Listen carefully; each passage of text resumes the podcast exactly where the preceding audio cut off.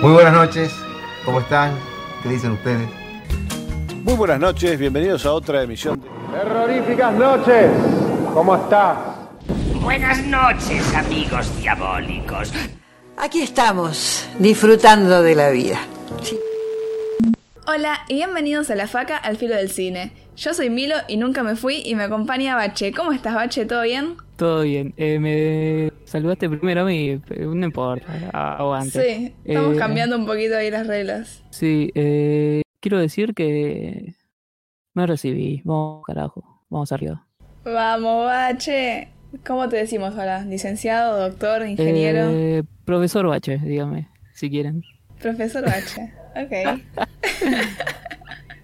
Eh, y pasaron un bueno, montón de cosas. ¿Qué onda la semana. tesis? No, eh, Para, para contarnos de qué fue tu tesis.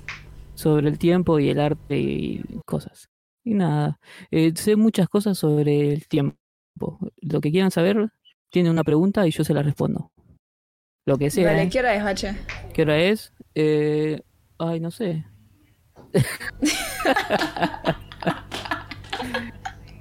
¿Qué día es hoy? A Muy 4 bueno. del 9 a 6 y 23 del Perfecto. 2022.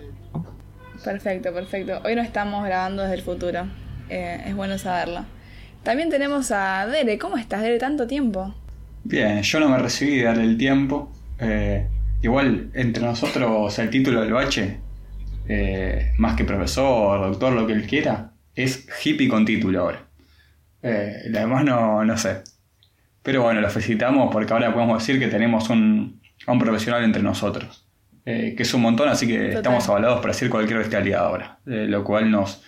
Va, a mí me congratula. Eh, y hablando, hablando de, de cualquier cosa, escúchenme todos. ¿Quieren ser sus propios jefes? Sí, yendo. A ver. Bueno, porque si quieren ser sus propios jefes, yo los meto al grupo del álbum virtual que tenemos. No sabes cómo está. No sabes cómo está esto. Estamos a las 4 de la mañana con el charango escribiendo los cheques que te tocó, que no sé qué. Eh, le, mando a 70 grupos distintos, WhatsApp, eh, Instagram, eh, donde vos quieras. Eh, nada, es muy, muy... el único motivo por el que estoy vivo ahora es para las 3 y media de la mañana abrir sobres. Ya con eso digo todo, listo. Chao. ¿A las tres Hasta y luego. media se, se liberan los sobres? Claro, ¿Por qué es ahora, boludo? porque saben cómo somos, boludo.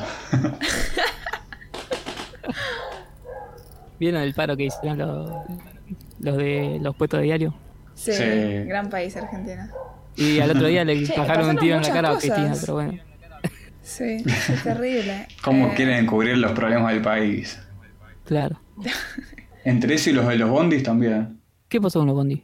Los bondis a las 10 de la noche dejan de funcionar los bondis. Para que no vayamos al kiosco a comprar figuritas. ¿Vos te das cuenta de lo que es esto? ¿Vos te das cuenta? Y Yo iba a contar, antes de todo esto, o sea, hace como un mes más o menos, que me hicieron enojar los moyanos. Así que decidí ir a la sede y estuve como una horita ahí aplaudiendo, tiki tiki tiki. ¿Y sabes qué hicieron? Se fueron. Yo voy a decir que ¿Para a dónde fuiste? ¿Qué pasó con Moyano? Ponernos en contexto.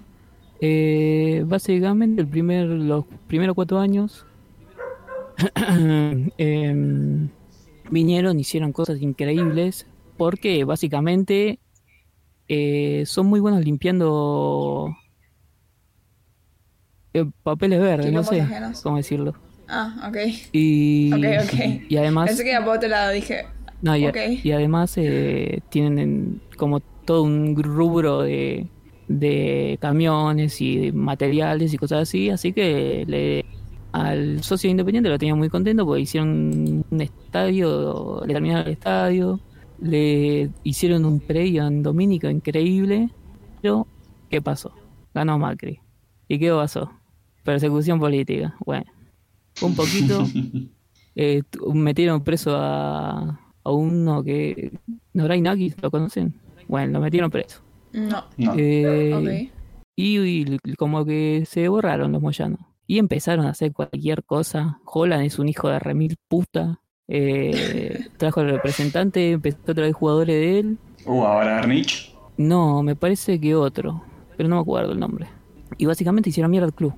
Todo lo bien que habían hecho lo hicieron verga. Salieron campeones en el primer eh, en los primeros cuatro años y vendieron jugadores, pero por millones.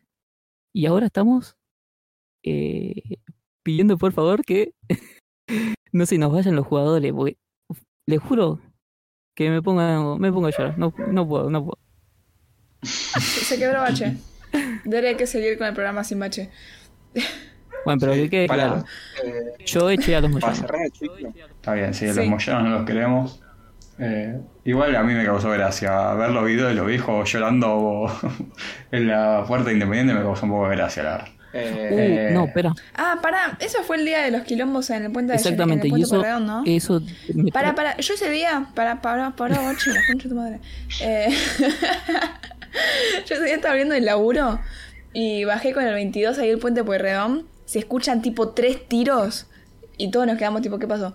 Y a los 20 minutos, no sé, llevo a casa, sí, 20, media hora llevo a casa, prendo la tele y estaban tipo todos a los cuetazos, tipo todo prendido fuego. No- nunca me enteré que estuve al borde de la muerte, así que chicos, yo fui una sobreviviente de los Moyanos. Sí. Ese es mi testimonio. Bueno, la cosa es que cuando empezaron a, escu- a escucharse los tiros, que es cuando se fueron los moyanos, como para, eh, no sé, asustarlos, qué sé yo, la policía empezó a reprimir, eh, cosa de que no lleguen la gente a, a los autos. Y bueno, tiro, tiro, tiro, eh, gente que corre. Yo cuando escuché un par de detonaciones me fui a la mierda. Yo no vi a un solo policía porque encima fueron de la parte de atrás. Eh, pero lo turbio, no solo fue eso, sino que después eh, hicieron como una racia. Eh, pasaron por eh, restaurantes y levantaban gente Sí. que tenía la camiseta independiente, a dos, ¿Arre? a dos bolivianos que salían de la fábrica, eh, de ahí No. la de los inodoros, eh, se los llevaron, no tenían nada que ver. Eh, y Matías Martínez, un periodista eh, independiente, partidario, dijo que a un par los metieron en, en una cárcel, cárcel. Y que, Claro, el calabozo. sí, sí, y que metieron un, men- un menor de edad, uno de 17 años, y que un preso los invitó, invitó, invitó, está difícil la palabra, eh, a pelear. Básicamente le tiró una faca y dice, bueno, vamos a pelear. Grande la faca siempre presente en momentos históricos importantes. Claro que sí. Toda nuestra la gestión. Ahora sí. Para, y para cerrar el ciclo, eh, Ahí va. yo te pregunto a vos, Milo, ¿cómo estás? Porque, Uy. viste, eh, siempre nos preguntas a nosotros, nosotros nos descargamos, eh, nos servís como psicóloga, pero nunca, nunca te apoyamos nosotros. Eh, yo estoy bien. Les quiero comentar que publiqué un video en YouTube. Aprovecho para spamear ahí un poco.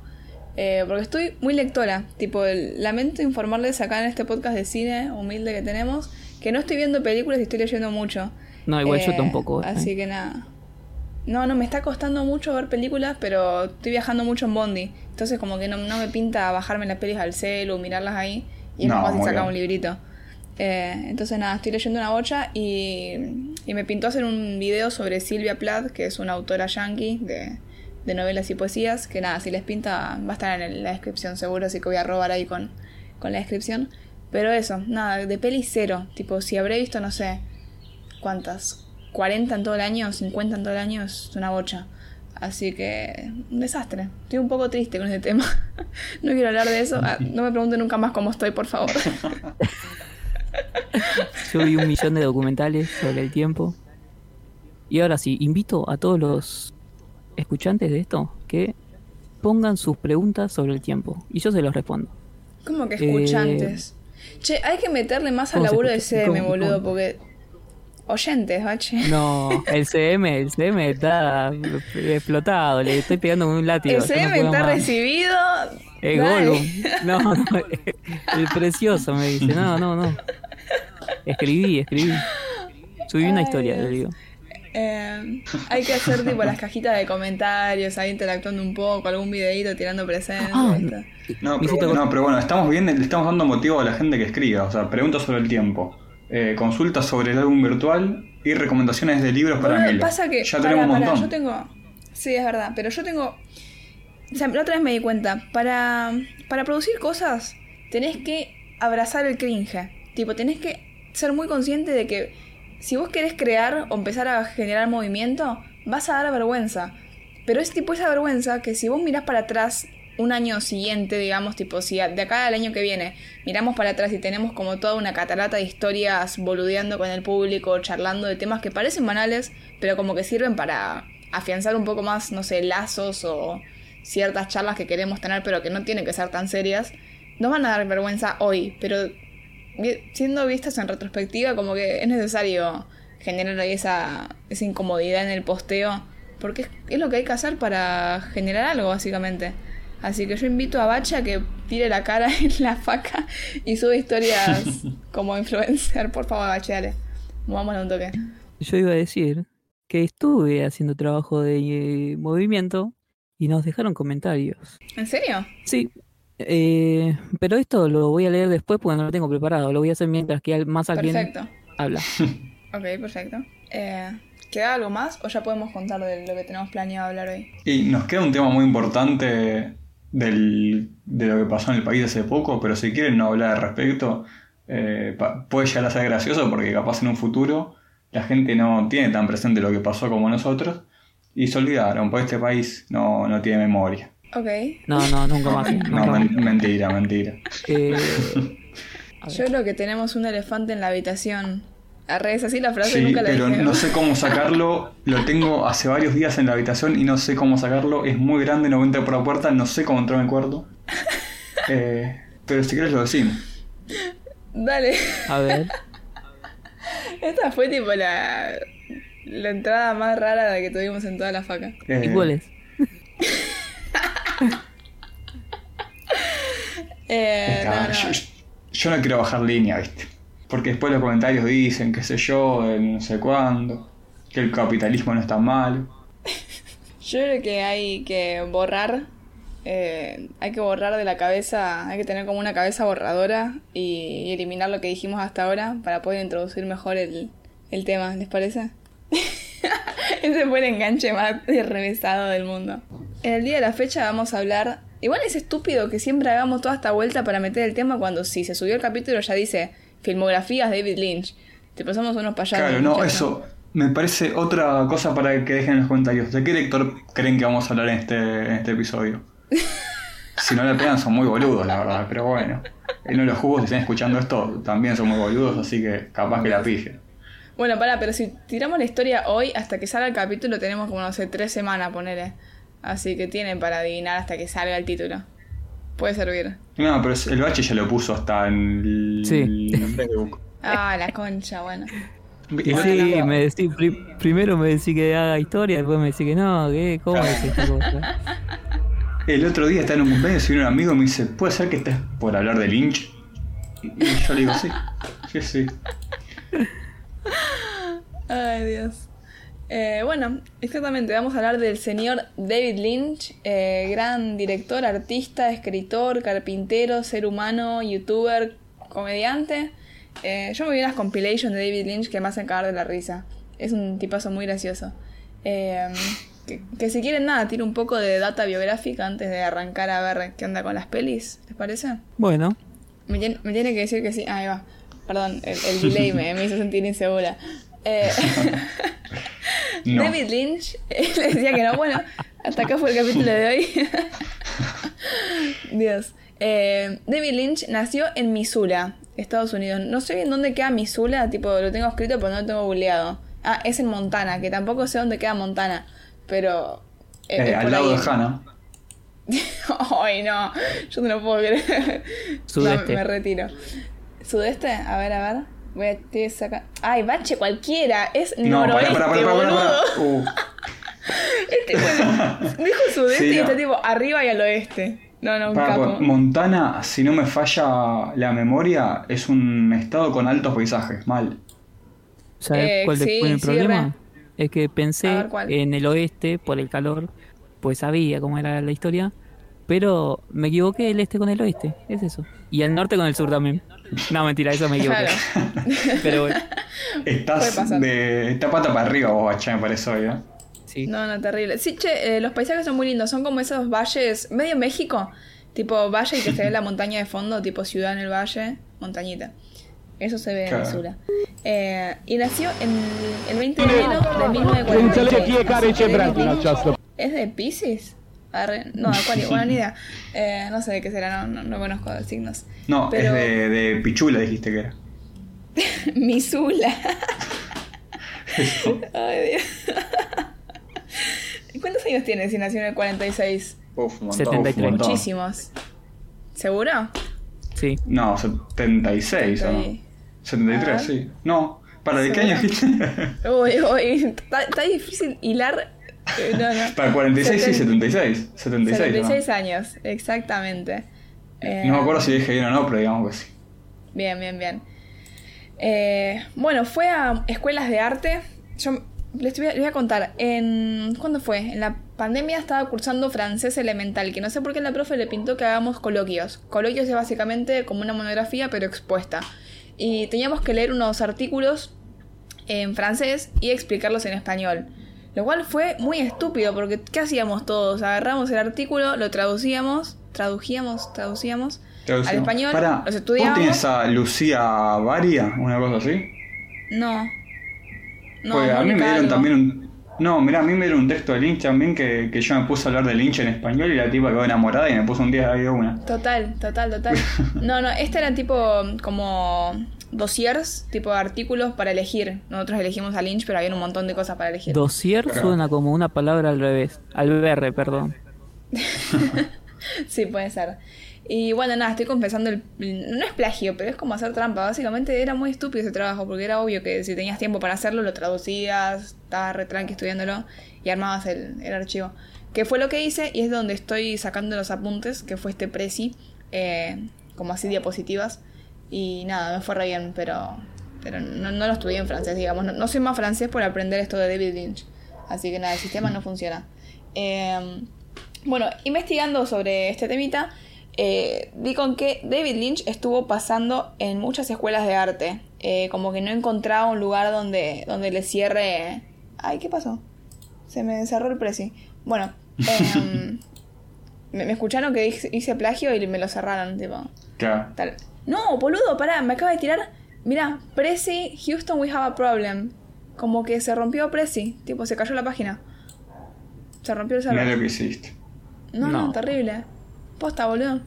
Eh, fíjense si les abre el Prezi desde su WhatsApp. No, la Prezi, la. Prezi no creo que abra porque Ay, la Dios. quisieron cagar a tiro el otro No día.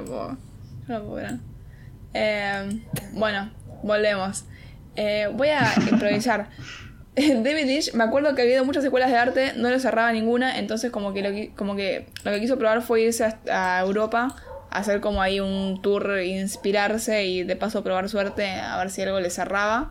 No le cerró un Estudió lo carajo, mismo estuvo... que yo. ¿Serio? Bellas Artes, sí. Ah, qué lindo. Eh, Pero eso, eh, me parece que era que estudió Bellas Artes ahí en la zona, en Estados Unidos, no le gustó, se fue a Europa a estudiar lo mismo y creo que tampoco le gustó y después se fue a cine. En ese orden. Exacto. Exacto, pero no tan así. Eh, Sí, había Prezi no pasado- anda. ¿Qué? ¿Viste? No anda, boludo. Se, anda. ca- se cayó la página. Tipo, se, se Mm. cayó. Playerísimo. Eh, había ido hasta a Europa, no, estuvo tipo un mes, y la pasó como el orto y se volvió. Y mm, después había hecho un amigo en la academia, que es este chabón, eh, Jack Fisk. ¿Fisk era? O Fisk, bueno, no me acuerdo. Eh, que es el marido de. ¿Cómo habíamos dicho? Sissy Spayek. ¿Spayek era? No, no. El marido de Sissy Spayek, la que actúa en Carrie, la de Brian De Palma, y después, no sé, en Badlands de Terrence Malick. Y este chabón. Tierras Malas. eh, exacto, Tierras Malas. Claro. Y también Eh, trabaja en una película de la que vamos a hablar más adelante. Sí, es verdad. Eh, bueno, este chabón como que le, le da el entre al mundo cinematográfico porque si después vemos la carrera de Jack Fisk, él trabajó eh, ayudando muchísimo en la cinematografía y en la fotografía de las películas de Terrence Malick. Lo cual ahí vemos cómo se relaciona con Sissy Spayek, que probablemente la haya conocido en el rodaje o algo similar porque es de la misma época todo este, todo este rancho. Eh, y bueno, además de, de meterse con, con la parte de películas, antes había incursionado muchísimo en las artes plásticas. Le, le se va mucho a hacer pinturas, a hacer esculturas, a hacer trabajos conceptuales, eh, que no sé cómo se llaman, son como, ¿cómo se llama bacha de las pinturas? Pero con textura tipo, con, no sé, como con objetos. O sea, es una escultura, porque es como un lienzo, pero que le salen cosas. Así Eh, que, sí, bueno, no sé- con- no, no, es una pintura con textura. Ok, bueno, esas cosas eh, raras. Después también tenemos que incursionó en la carpintería, como que tiene todo un tema con la creación del arte. También tiene un libro que me lo quise, la otra vez me lo quise comprar y estaba a 4 mil pesos. Sí, Eh, y encima llama- es una vendomeada. Ay, no, no, es chiquitísimo, tiene, no sé, 80 hojas. eh, que se llama Atrapando al pez dorado o algo así. Que Sí. es como todo un desarrollo sobre las ideas. Como que tiene toda una teoría alrededor de, del desarrollo y la producción de las ideas, de, del entorno y el contexto en el que surge una idea, cómo elaborar una idea. Eh, habla mucho sobre la noción también del autor, de, de cómo es que la idea de un director le pertenece al director a pesar de que en una película, si vos te pones a ver los créditos, o sea, está pasada por 800.000 manos, tipo tenés, no sé, de maquillaje, de luz, de efectos especiales, de montaje, de edición, de lo que sea. Pero entonces, ¿cómo es que una peli de David Lynch cuando pasó por tanta gente? Bueno, y como tiene ahí todo un desarrollo sobre qué es la visión de un autor, o sea, cómo, cómo permanecerle fiel a una idea, eh, que es muy interesante. O sea, yo había leído fragmentos, por eso quería leer el libro, pero todavía no voy a comprarme eso, está muy caro. Eh, y nada, alguien quiere hablar un toque, yo quiero ver si anda el precio porque Sí. tenía mucha data y la puta madre. Eh, ese libro tiene un capítulo muy famoso que ponele que el capítulo se llama algo así como ¿Qué significa la escena de linchera en Mulholland Drive? Una cosa así. ¿En Eh, serio? Y, el, y el- el capítulo en sí es No tengo idea. Eh, Eh, bueno, por eso él se, es- se rehúsa es muchísimo. ¿viste? No, no, pero él se rehúsa muchísimo a intentar Sí, dar como a- alguna explicación sobre lo que significan sus películas. Y yo lo reban con esa, boludo. Sí, no, eso me parece bien, pero eh, no hagas un libro sobre eso en donde estás, estás lucrando vendiendo humo. ¿Pero vos leíste el libro? clickbaite- Eh, leí ese capítulo. Mm, Eh, estás pero- chamullando, porque para mí no dice eso David Lynch. sí, sí, sí, sí, no, te, te lo aseguro, mira. Gonza, yo sé que vos estás escuchando esto, en realidad sé que no lo estás escuchando, pero si lo estás escuchando, comentá. Yo le mostré este capítulo del Lele con el libro que tengo en mi casa. Bueno, lo voy a leer y voy a discutirte con fundamentos. Eh, y todo esto de la visión del autor, yo hace cuatro años, eh, cuando era un joven estudiante de cine eh, loco por Lynch, que mi locura por Lynch llegó hasta nivel que eh, después voy a contar cuando hablemos de alguna película, yo lo hubiese aplaudido. Pero hoy en día estoy completamente en contra de los fantasmas que ponen una película de y su nombre. Porque la película no es tuya. La película es de todos. Vos fuiste el gil que la dirigió nomás, y que la escribió y lo que sea. Pero la película es de todos, o no es de nadie. Así que, si pisás a Vera, vas a correr. Da- David Lynch. El Davito. Eh, bueno, estoy recurriendo a mis apuntes en Word sobre el coloquio de francés. Eh, porque yo no puedo creer que en mi puta vida tuve que usar Prezi más que, no sé, dos veces y esta que es la segunda se cae la página, boludo. Y ¿Quién está usando que por lo menos no se te cayó cuando estabas dando el, el coloquio. Pudo haber sido peor. Tenés razón, tenés razón. Eh, uh, acá tengo los apuntes tipo el, el grosso. ¿Quieren que les lea un par de cosas? Dale. Em, a ver, tengo. En el 71, David Lynch se traslada a Los Ángeles para asistir a un conservatorio de cine. Acá va a ser el primer largometraje. Ah, acá ya nos metemos tipo en, en largometrajes. Que es Eraserhead. Em, que bueno, nada, dicho en palabras de Lynch, básicamente refleja las crudas experiencias que vivió en la ciudad de Pensilvania en su etapa de estudiante. O sea, posta, él la pasó muy, muy mal, tipo, en la, en la academia.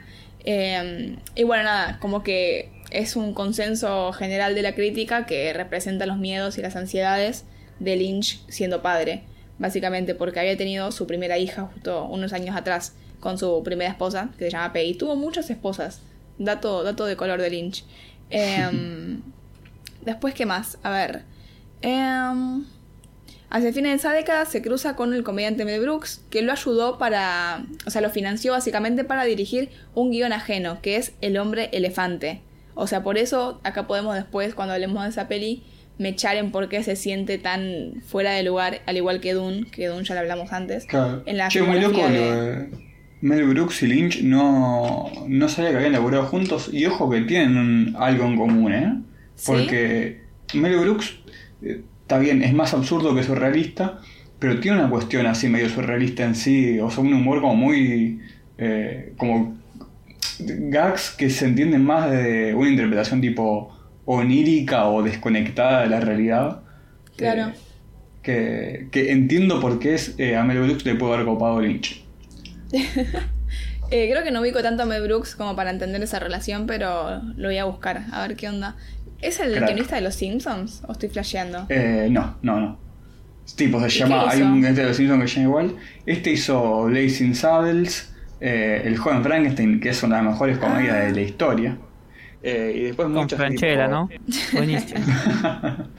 Eh, High Anxiety, una parodia de todo el cine hitchcockiano, eh, que es genial también. Tiene, tiene muchos peliculones, sobre todo estos paródicos. Lo voy a buscar, boludo. Me, me di cuenta que no ubico nada y estaba flasheando que era otra persona encima. Eh, Ah, es el de los productores también. Esa creo que la habías visto. ¿O no? Los productores, Sí. capaz la vi, no sé, sinceramente no me está sonando ahora. Y no sé por qué me lo imagino con la cara de Mel Gibson, solo porque se llama Mel. Eh, pero bueno, nada, siguiendo, tengo más datita.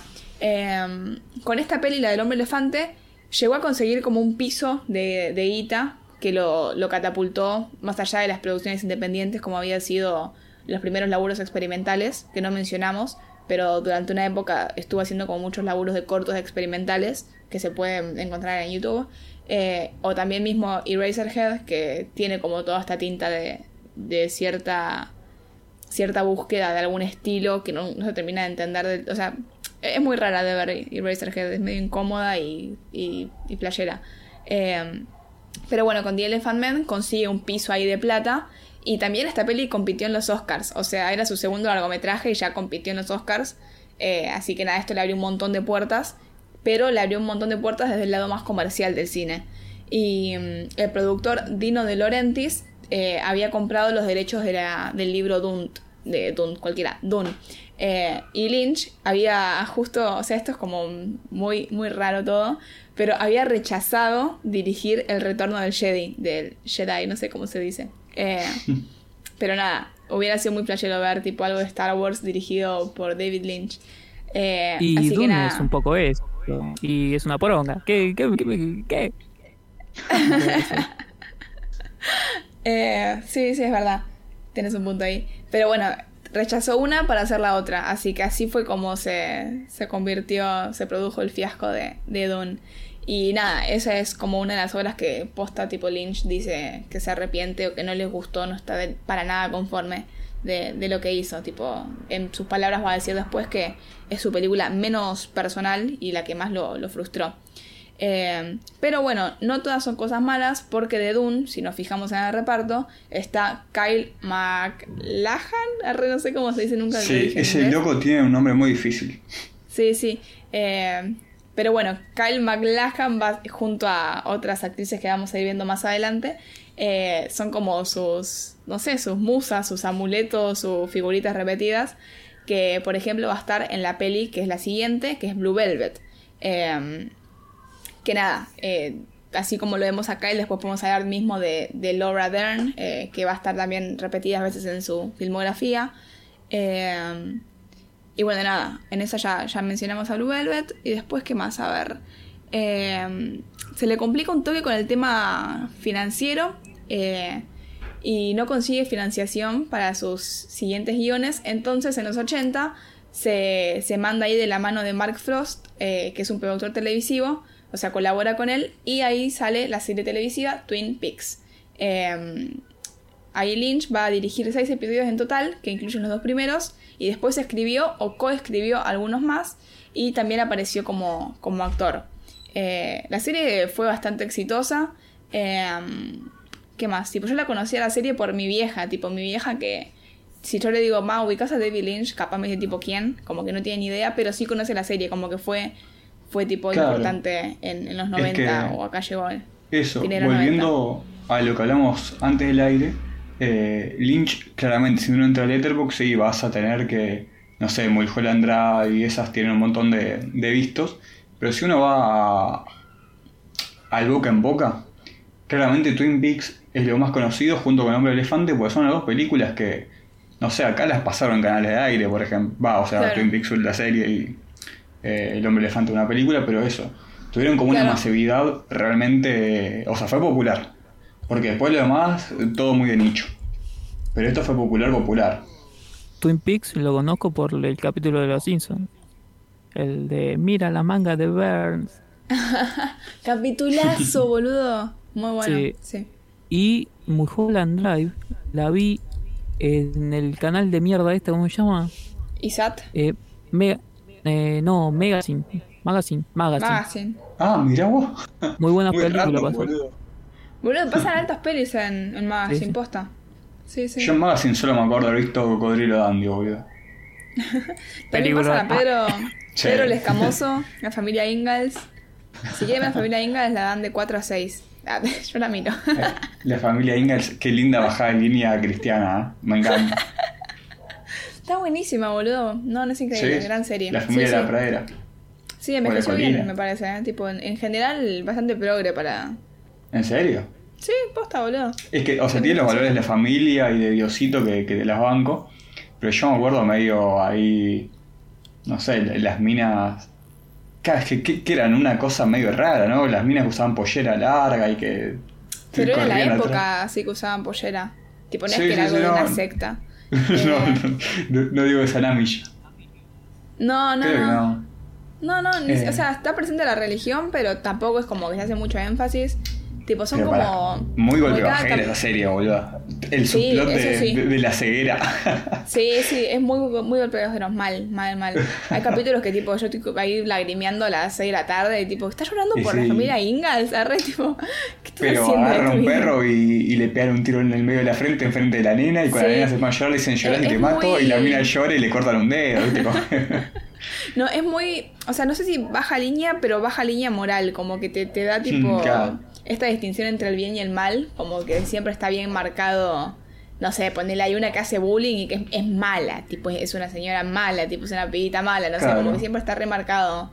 Está bien, no sé, para que no se confundan los yankees que la vean. Así que nada, no, está buena, está buena, la banco.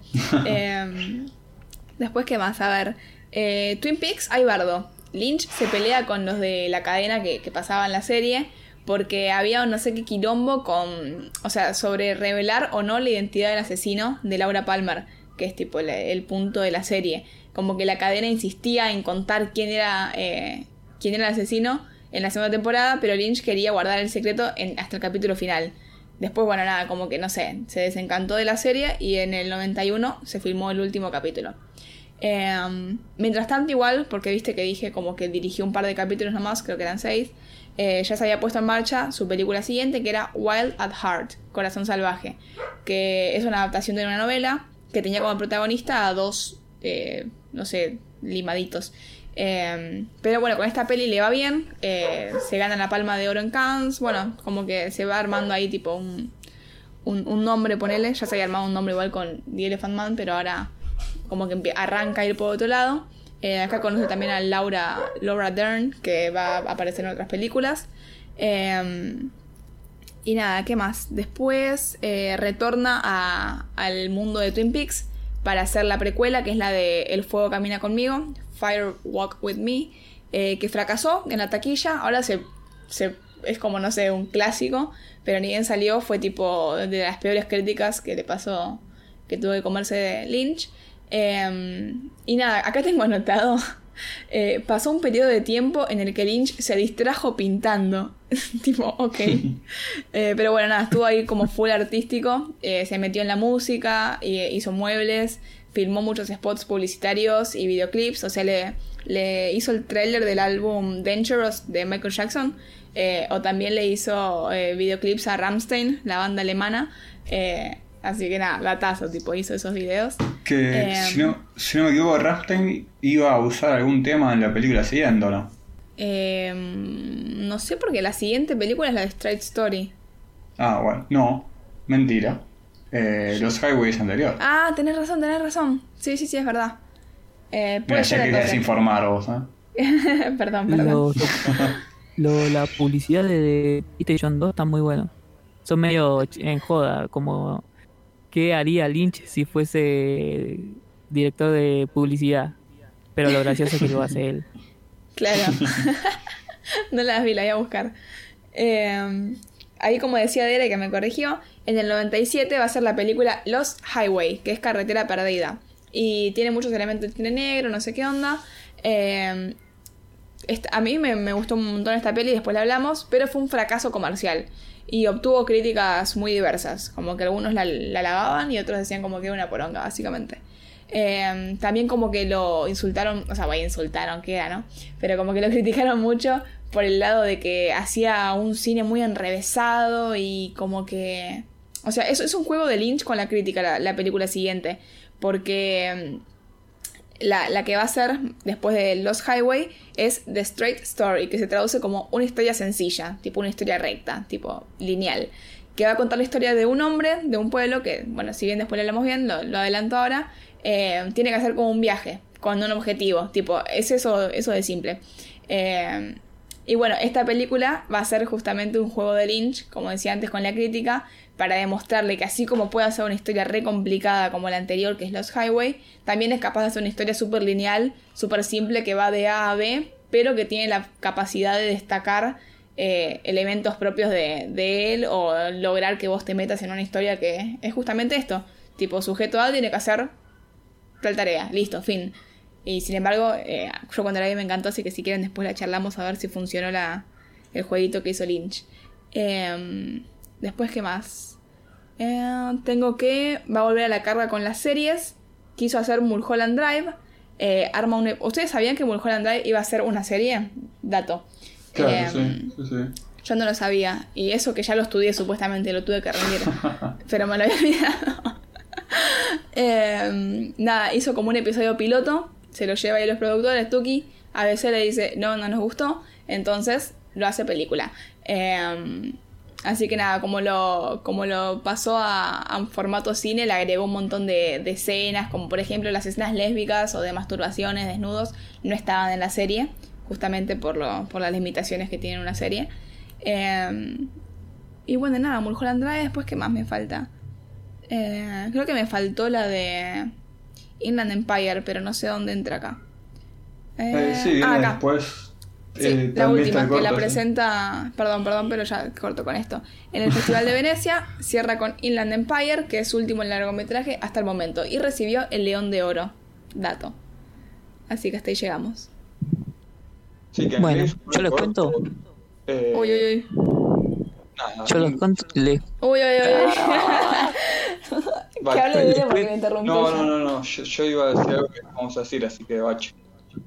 No, les iba a decir que se me murió la PC. Murió. Decidió reiniciarse sola. No. Así que perdí mi grabación. Pero bueno, Bueno, pero yo la tengo grabada por la llamada. está bien. Ahora sí, continúa. Yo iba a decir que hizo muchos cortos. No, Eh, pará, pará, también. sacate el bostezo de encima y después contame. Iba a decir que también hizo muchos cortos, incluyendo el último que recuerdo yo, que es él entrevistando a un mono. ah, sí, el de Jack. What, ¿Cómo era? Algo con Jack. No me acuerdo cuál era. Sí, Jack Sparrow, el tripador. Eh, what did Jack do? Eh, no sé, fue- gracioso, pero no, ni idea. No, no- no sé qué saqué de esa cosa. Em, que los ¿Quieren arrancar con. uh, pará, ¿viste Nope? Nope. No, Me acabas de ¿por qué spoilear la eso? No, no te spoileé nada, es tipo la primera escena, tranca. Eh, los monos y el- la historia de los monos asesinos es, es antigua. De hecho, hay un cuento barra novela corta de Quiroga que se llama El mono que asesinó. ¿En serio? Sí, sí, sí. Ah, mira, qué, qué loco. Lo voy a buscar. Tengo que anotarme todas las cosas que voy a buscar después de que hablemos acá. Em, ¿con, ¿Con qué arrancamos? Eh, tenemos ¿Cuál les que aclarar que Sí. Tenemos que aclarar que no vamos a hablar de eh, bueno Twin Peaks que todo afuera y Sí. Sí. De Dune, porque ya hablamos. De Dune ya hablamos en su momento cuando salió la nueva. Sí. eh, así que eso tampoco. Bueno, la primera era Eraserhead, si no me equivoco. Sí. Eh, ¿Esta de qué año es? Ay, se me cerró. 77, creo, 1977. Exactamente. ¿Querés contar un toque de qué va la historia? No. Bueno. la vi hace mucho, no me acuerdo. Bueno, bueno, la cuento yo. Eh, tenemos este chabón que tiene una cara muy peculiar y un jopo muy peculiar. eh, que vive como en un. en el peor lugar que te imaginas. O sea, lo que sea que te imagines. Ah, para, para mí vive tipo en el video este de Bjork. ¿Cómo se llama? Eh, Army of Me. Que es como todo así, latoso, tuberías, metal, humo, mugre. Todo eso, bueno, eh, vive en este universo de, de Bjork. Eh, Sí, también a mí me hace acordar. Sí. claro. Me hace acordar a eh, un poco a Pi, la de Aronofsky, y mucho a eh, este mm, Tetsuo de Iron Man. Sí, es verdad. Es verdad, Sí. tienes razón. Sí, sí. Eh, que flashero cómo actúa Lalo Salamanca en Pi. Eh, muy, muy interesante. Uh, no, verdad, eso, mira. Sí, sí, que es el viejito con el que juega algo. Después de ver esa peli me puse a averiguar. Hay una asociación de Go en Buenos Aires, ¿sabías? Así que si a alguien le pinta jugar algo, eh, yo siempre quise, pero a- nadie de acá se juega eso. Así que nada, estoy. El Pokémon, Eh, ¿no? no, no, algo. Que es como el ajedrez chino, básicamente. Ok. Que es re divertido, ¿no? ¿Lo ubicas algo? Ni por la No, peli. el Backgammon no ubico. No, pero ¿qué, ¿qué película viste? ¿No viste Pi? Pará, la vi hace mucho tiempo y... estoy apurando, ¿eh? Dale, ¿qué película viste? La vi hace mucho tiempo y mirá si me voy a acordar de cómo se llaman los juegos de mesa chinos, por favor. Pero no te flasheó cuando lo viste que era este jueguito así de fichas, como que vos tenés el tablero cuadriculado en el que pones fichas en cada intersección, tipo en cada línea que se cruza con la otra. Y cuando vos lográs sitiar a una ficha tapándole las cuatro puntas, ahí te la podés como la conquistás. Y es tipo un juego con más posibilidades, tipo, viste que el ajedrez tiene como posibilidades no infinitas, pero un número muy alto, tipo 10 a la 87, no sé cuánto. Eh, Ok. Este tiene más posibilidades que el, que el ajedrez, tipo es el juego infinito. Eh, y nada, es como para pensar, está bueno. A mí me he flasheado mucho cuando vi la peli, quedé re manija me puse a buscar tipo, a ver, quiero jugar algo acá en Argentina, entero violado Buenos Aires. Y nada, me queda todo lejos. ¿Qué, te está pasando? Sí, se sí, nota a acá, Bache boludo. está agarrando un viejo, un viejo. Ay no, un viento. ¿Qué te está agarrando, Bache? Un viejo me está agarrando. Mientras no suena los boyanos, todo bien. No, bueno, te escucharon, Sí. Bache. ¿Qué ibas a Eh, decir? que, que sí, que el Go. Eh, usé. No, mejor no lo digo, ya fue. Dios, dale, Sigamos. decilo ahora. Ah, bueno, No, que usé un fragmento del arte de la guerra que habla del ajedrez y del Go. En, en realidad no usé un fragmento de- del arte ¿A de la dónde lo guerra usaste? en la tesis, Ah, mira. Eh, sino que cité a un tipo que citó al chino ese que habla Claro. sobre el arte de la guerra. Perfecto. Plagio di plagio ahí. Tuki. Joda, joda. Eh, pero bueno, volviendo a la sinopsis de Eraserhead. Tenemos a este chabón que vive en este ambiente súper como industrial, horrible, tipo, es muy feo. Posta te, te genera como tristeza que, que alguien viva en esas condiciones. Eh, que tiene a su novia, que como que todo el tiempo está enculada, ¿no? No se sabe bien qué, qué le pasa. Pero bueno, después entendés que lo que le pasa es que básicamente van a tener una criatura que es el peor eh, coso, o no sé si es el peor. Yo después lo, empecé a, buscar tipo imágenes después de ver la peli, como que tiene su, su atractivo, es un poquito tierno. Pero bueno, ni bien lo muestra Lynch, eh, es como el, el peor ser mutante que, que podés parir. Como un, no sé, si quieren busquen tipo Eraser, Eraserhead Baby. Y les va a parecer que es como un, no sé, una columna vertebral con una cabeza de, de pescado, medio De rara. tortuga. Sí, sí, tortura rara, no sé, como media acuosa, todo, todo feo, feo. Y a lo vez como que llora y grita todo el tiempo y, y después de ver esa peli dices tipo, por favor, lejos, tipo, querés lejos a eso. Y bueno, acá viene el comentario que había hecho antes de que eh, según Lynch, básicamente refleja tipo las experiencias que vivió en Pensilvania mientras era un estudiante ahí de la escuela de, de arte.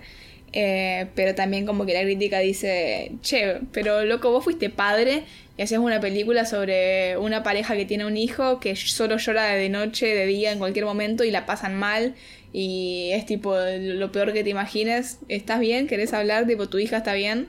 Eh, pero bueno, como que nunca dijo algo sobre eso de la paternidad. Así que, nada, eh, tiene elementos muy flasheros como que por esta peli lo empezaron a decir, ah, vos sos de los cineastas experimentales que van a flashear ahí, pero, pero no sé, como que, que está buena. No sé si vi muchos... Bueno, sí, puede ser, tiene un montón de elementos que después se van a ver, no sé qué opinan ustedes, en las pelis Sí. siguientes. Poner este Sí, personaje sí. que tiene como las mejillas medio gordas y, y de, aparece en el escenario. Pero bueno, como que esto, estos breaks en el que aparece un personaje raro y así pasan cosas raras dentro de la historia, como que van a, van a ser situaciones que se van a repetir un montón en, en sus pelis siguientes. Así que es, no, sé cómo decirlo, pero es como algo, una característica que vamos a ver repetida en, en sus pelis. Sí. Yo me acuerdo que esta película tenía un momento musical eh, que no me lo acuerdo bien en el momento, pero que es una marca clásica de Lynch, eh, sobre todo, el, o sea, legalizar, digamos, el playback. Es como que... eh, Creo que En es con todas las el personaje Lynch- este que te digo, el de las Claro, sí, sí. Eh, en todas las películas de Lynch, o en casi todas, hay algún momento de playback. Eh, y en casi todas está medio legalizado, inclusive hay una película donde hay un momento muy importante con eso. Eh, que acá, bueno, yo aprovecho el quilombo para decir muchas cosas de esta peli, que son las pocas que me acuerdo igual. Eh, una que me acuerdo que estéticamente era muy, muy novedosa, eh, tanto los bichos como los espacios, como el, inclusive los juegos de luces, sombras, eh, de, de suciedad y eso como que a mí me pareció muy, muy copado. Por más se nota que está hecho con cinco mangos y muy muy bien logrado. Pero después en cuanto al argumental, yo recuerdo que a mí me había parecido como medio... no sé cómo decirlo, pero medio sobre metafórico si se quiere. Eh, y me acuerdo que esta película la había comentado en su momento nuestro ex compañero Matías Parkman, diciendo que era como leer eh, psicología para el CBC. Ay, no me Eh, acuerdo en qué sentido lo dijo eso. En cuanto que es medio como, bueno, leí las bases de psicología y las voy a explayar en una historia. Como que para alguien de psicología es algo medio muy, muy noob. Eh, pero para nosotros que compramos la girada, eso, mirá, eh, el- los problemas de ser padre y, y el odio y el asco y qué sé yo.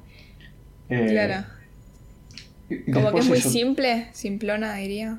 Algo así. Sí, o sea, como que eh, es medio esto de una persona que o se, se nota o, o capaz no, pero no sé cómo plantearlo, pero que es una persona que se cebó con algo como muy poco, muy superficial si se quiere de algo y explayó eso. Es como, no sé, como mm, eh, yo leo la alegoría de la caverna y digo, uff, voy a hacer una película re filosófica. Claro. Lo cual lo Em, hace la mayoría de los cineastas que existió Sí. y existirá. Y lo van a Sí, seguir sí. No, sin duda. Eh, y después otra cosa con lo del playback. Eh, uf, bueno, a ver, para. Eh, yo, volviendo a mis momentos como estudiante de cine, me acuerdo que por algún motivo un profesor, eh, ve porque por mis sacotes, me, me identificó como un fanático tremendo de Lynch. Entonces me acuerdo que nos quedamos después de las clases hablando de... y pienso que ibas a una clase en el quinto escalón. Claro. Eh, Re no, explica también, y ahí también. tipo explicaba algo el profe. Eh, nada, eh, no sé, el, el tipo como que eso, flasheó, bueno, no sé si flasheó o se dio cuenta que era muy fanático, entonces siempre nos quedamos hablando, pues el tipo era muy crack. Entonces nos quedamos hablando de, de Lynch. Y él, me acuerdo que un día llega como muy, muy emocionado y dice, no, porque el, el playback y no sé qué, yo, qué sé yo y no sé qué, y se a hablar del playback en Lynch. Y me empieza a preguntar a mí, como más, más en medio de dar la clase a mí, sobre cuáles me parecían los mejores playbacks de las películas de Lynch. Eh, y nada, me acordé de esto, entonces me puse a investigar sobre este profesor, porque era muy capo. Me, me caía- de hecho, daba clases en el CBC de, de Filo, el loco este. Sí. Eh, Te enamoraste, y decilo. Ay, se enamoró sí, de Ere. sí, sí, sí, no, era muy capo, muy, muy capo. Y estuve buscando entrevistas Y y tenía una bien. historia muy graciosa. Y les quiero Eh, contar que está, está casado. Ah. No, jamás, jamás. Eh, tenía una frase que me gustó mucho eh, como filosofía de vida, que la voy a procedo a leerla. Por favor. Nada peor para la literatura que se le mete a la filosofía. Es con una vieja barrio norte en un boliche gay de Constitución. O sí, que se meta la psicología, que es la vieja de caballito. O la sociología, que es la gorda de Montserrat. Esa es la peor, porque nos asusta y se queda.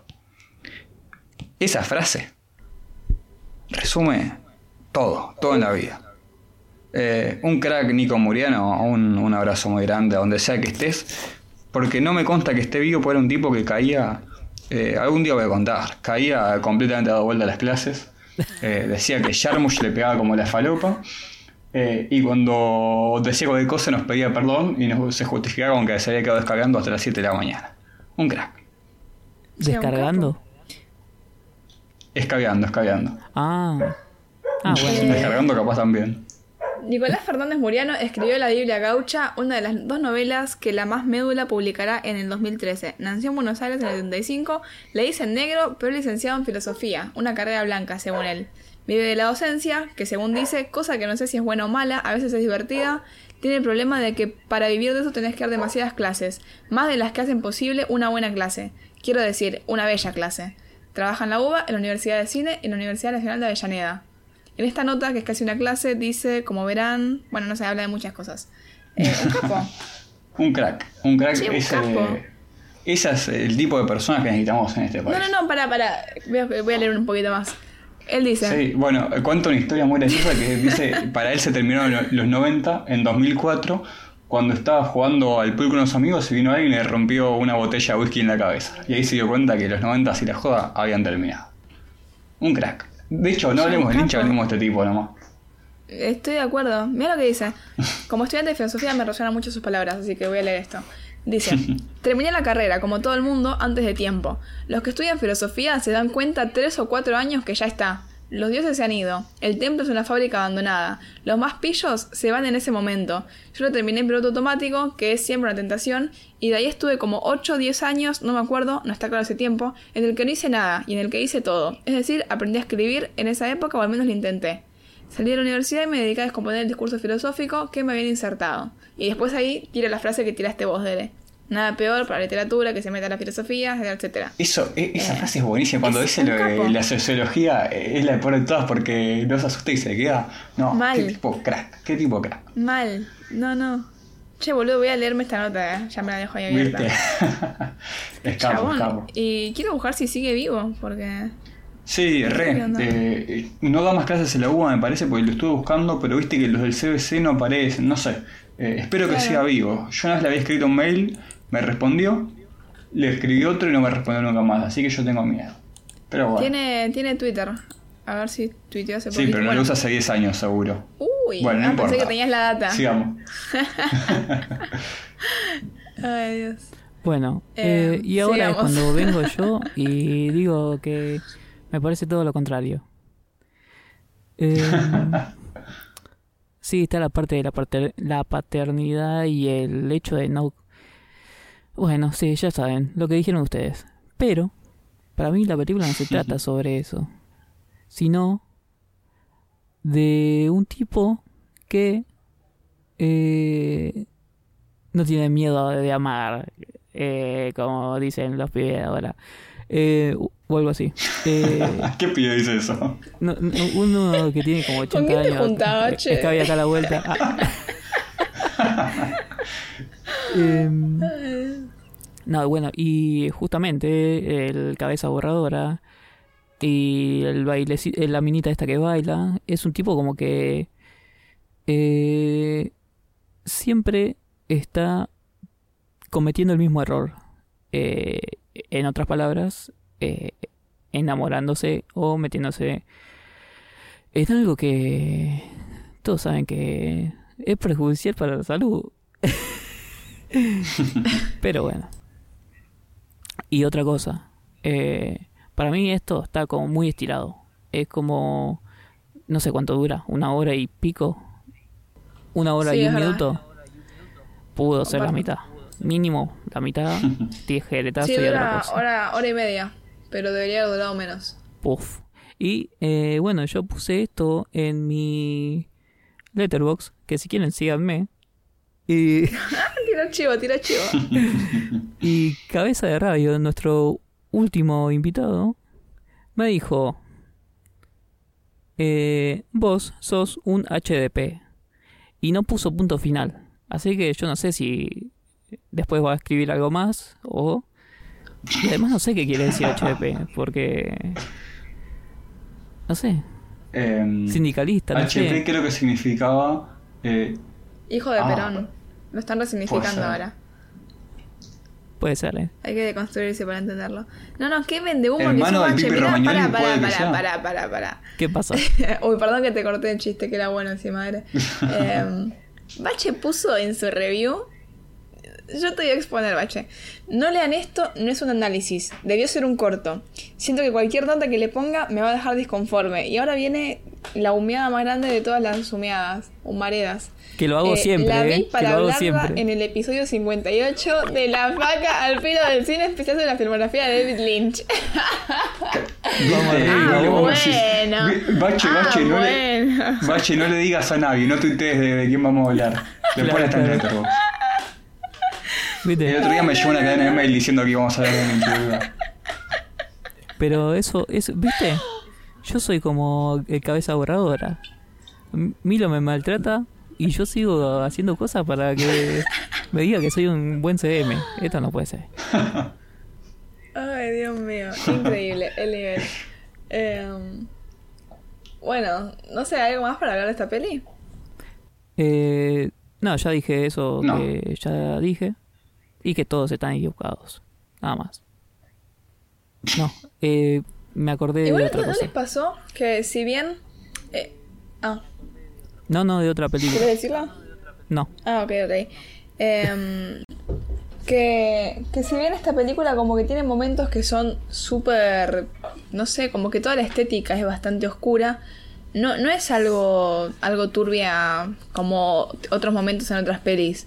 Tipo, a mí no me pareció como una película perturbadora o, o no sé, capaz si se la contás a alguien como la conté yo acá en la descripción, es tipo, uy, esta peli es feísima, pero no es no sé, como que no, no es. eh, no tiene ningún elemento, como que siento que todavía no explotó. Para mí sí, igual, ¿eh?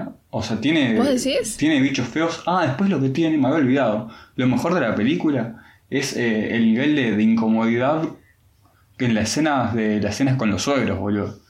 Eh, Uh, eso está muy bien logrado. Sí, sí, que se lo chapa. Sí, es verdad, tenés razón, me he olvidado de eso. Eh, no, y me acordé de una cosa que después en Mulholland Drive también la hace el screamer que ve al bebé y dice, no, si no está enfermo.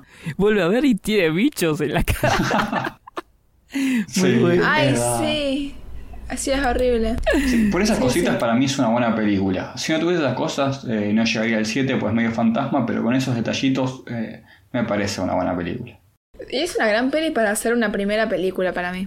Ah, tipo, sí. si me decís que no sé, la quinta de Lynch, bueno, ahí sí. Pero es la primera película y Sí, sí, no sé, para mí está acuerdo. buena. Estoy de acuerdo. Y además la hizo siendo bastante joven. sí. Eh, ¿Vos qué estabas haciendo a tus 20 y no sé cuántos años? Y hablando con ustedes, mira lo que te digo. Y bueno. Así está la juventud. eh, a mí me- el ambiente, me viste esto de todas las escenas que parecen que es un sueño, que no, que no. Eh, me hace acordar mucho a una etapa en mi vida en la que dormía, no sé, tres horas al día y eh, como que los sueños eran como muy reales y después estaba sentado en el bondi y no sé si flashaba cosas, me quedaba dormido. Es todo eso del el cansancio de justamente eh, el ambiente de este Fabril, que seguramente es el del personaje. eh, eso, Ahí como Em, la canción del Piti. Homero va cansado, come se va a acostar. em, Coso. ¿Seguimos con la, la siguiente? Dale. Dale.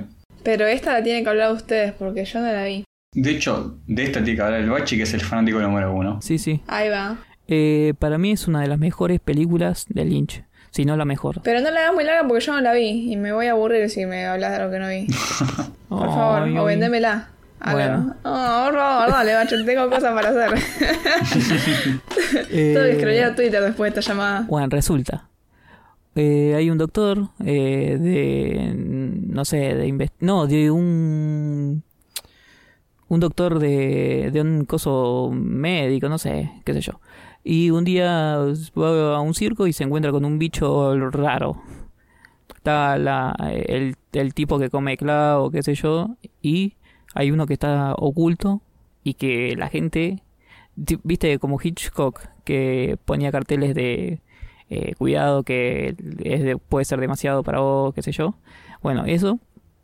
Y eh, bueno, el tipo entra y ve un tipo eh, con una deformidad muy fuerte. Y eh, bueno, eh, se lo lleva al, al hospital, lo mantiene ahí. Y básicamente es eso. Eh, después hay un tipo como un conserje que eh, hace como... Eh, ¿Cómo se llama esto cuando llevan gente?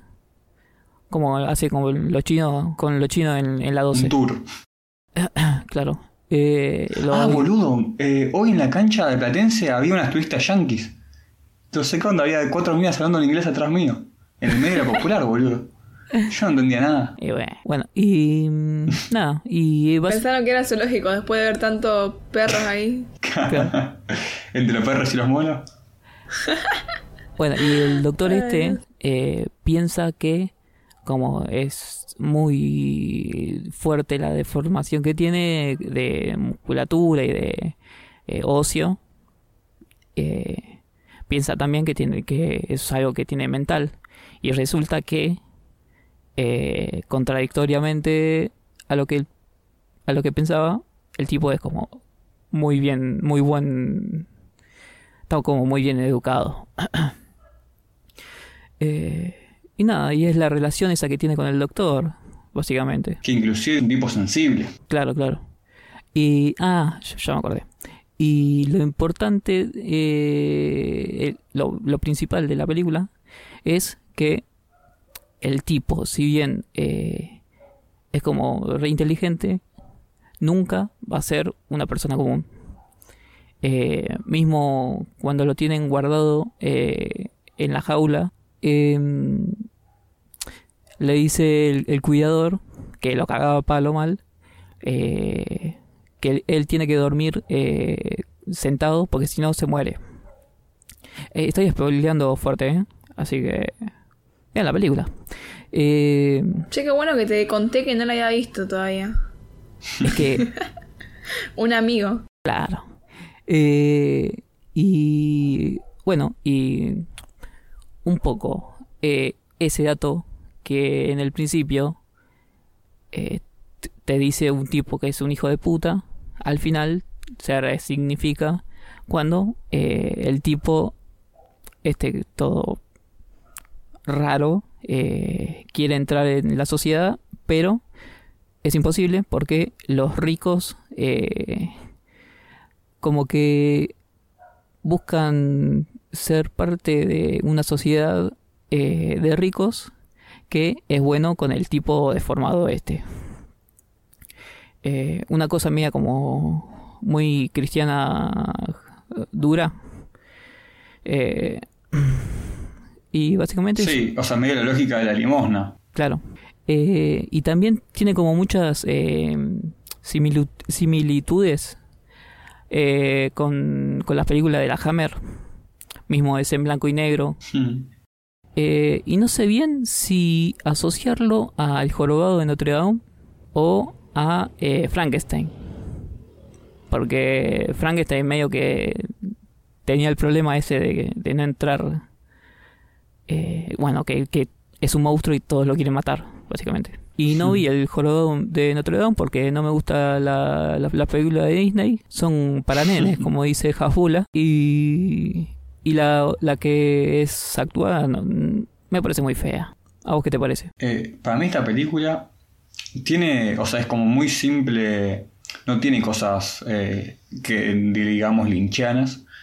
eh, y por eso mismo creo que tiene sentido eso, que, que le hayan pasado en Canal 13 y que la gente le haya gustado. Igual Además ojo, eso, eso como una historia muy... No, sí, sí. o sea, en lo par. superficial diría yo.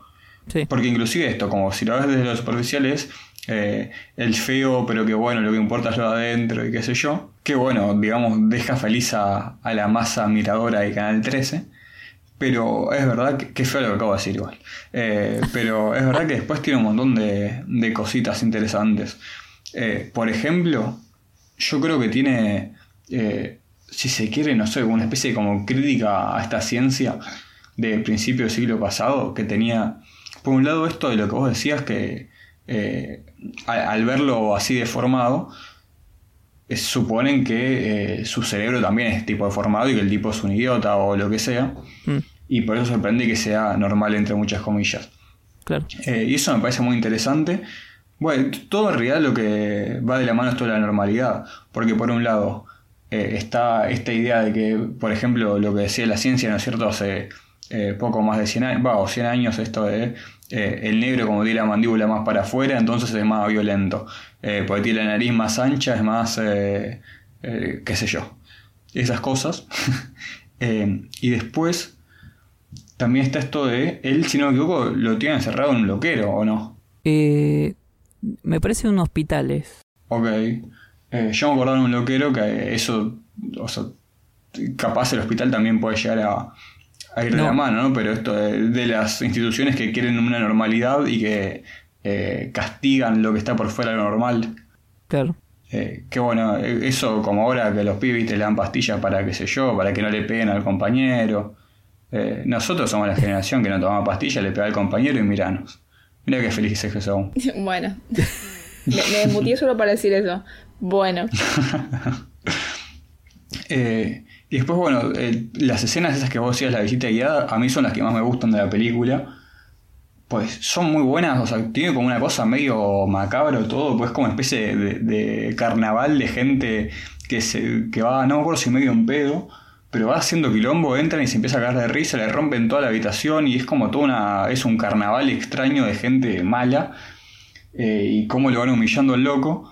Y después, bueno, inclusive eh, también que, que toda la jodita termine con mostrar, hacer que él se vea en el espejo para asustarlo, como que tiene eh, un análisis capaz más profundo que no sé hacer, pero que vendría a ser un poco esto de, de la mano de eh, como el castigo de que él se autoperciba como eso, eh, Claro. eso que es. Me parece, esas escenas son, o sea, son muy pes- pesadillescas, si se quiere. Me parece que, y siendo que a él lo despiertan de los sueños cuando hacen eso, pues está durmiendo, lo despiertan para hacer eso, es muy genial porque como que a mí me, me llama la duda de si es una pesadilla del tipo eh, o si es algo real, por más que, que en la película lo vemos como algo eh, real. Claro.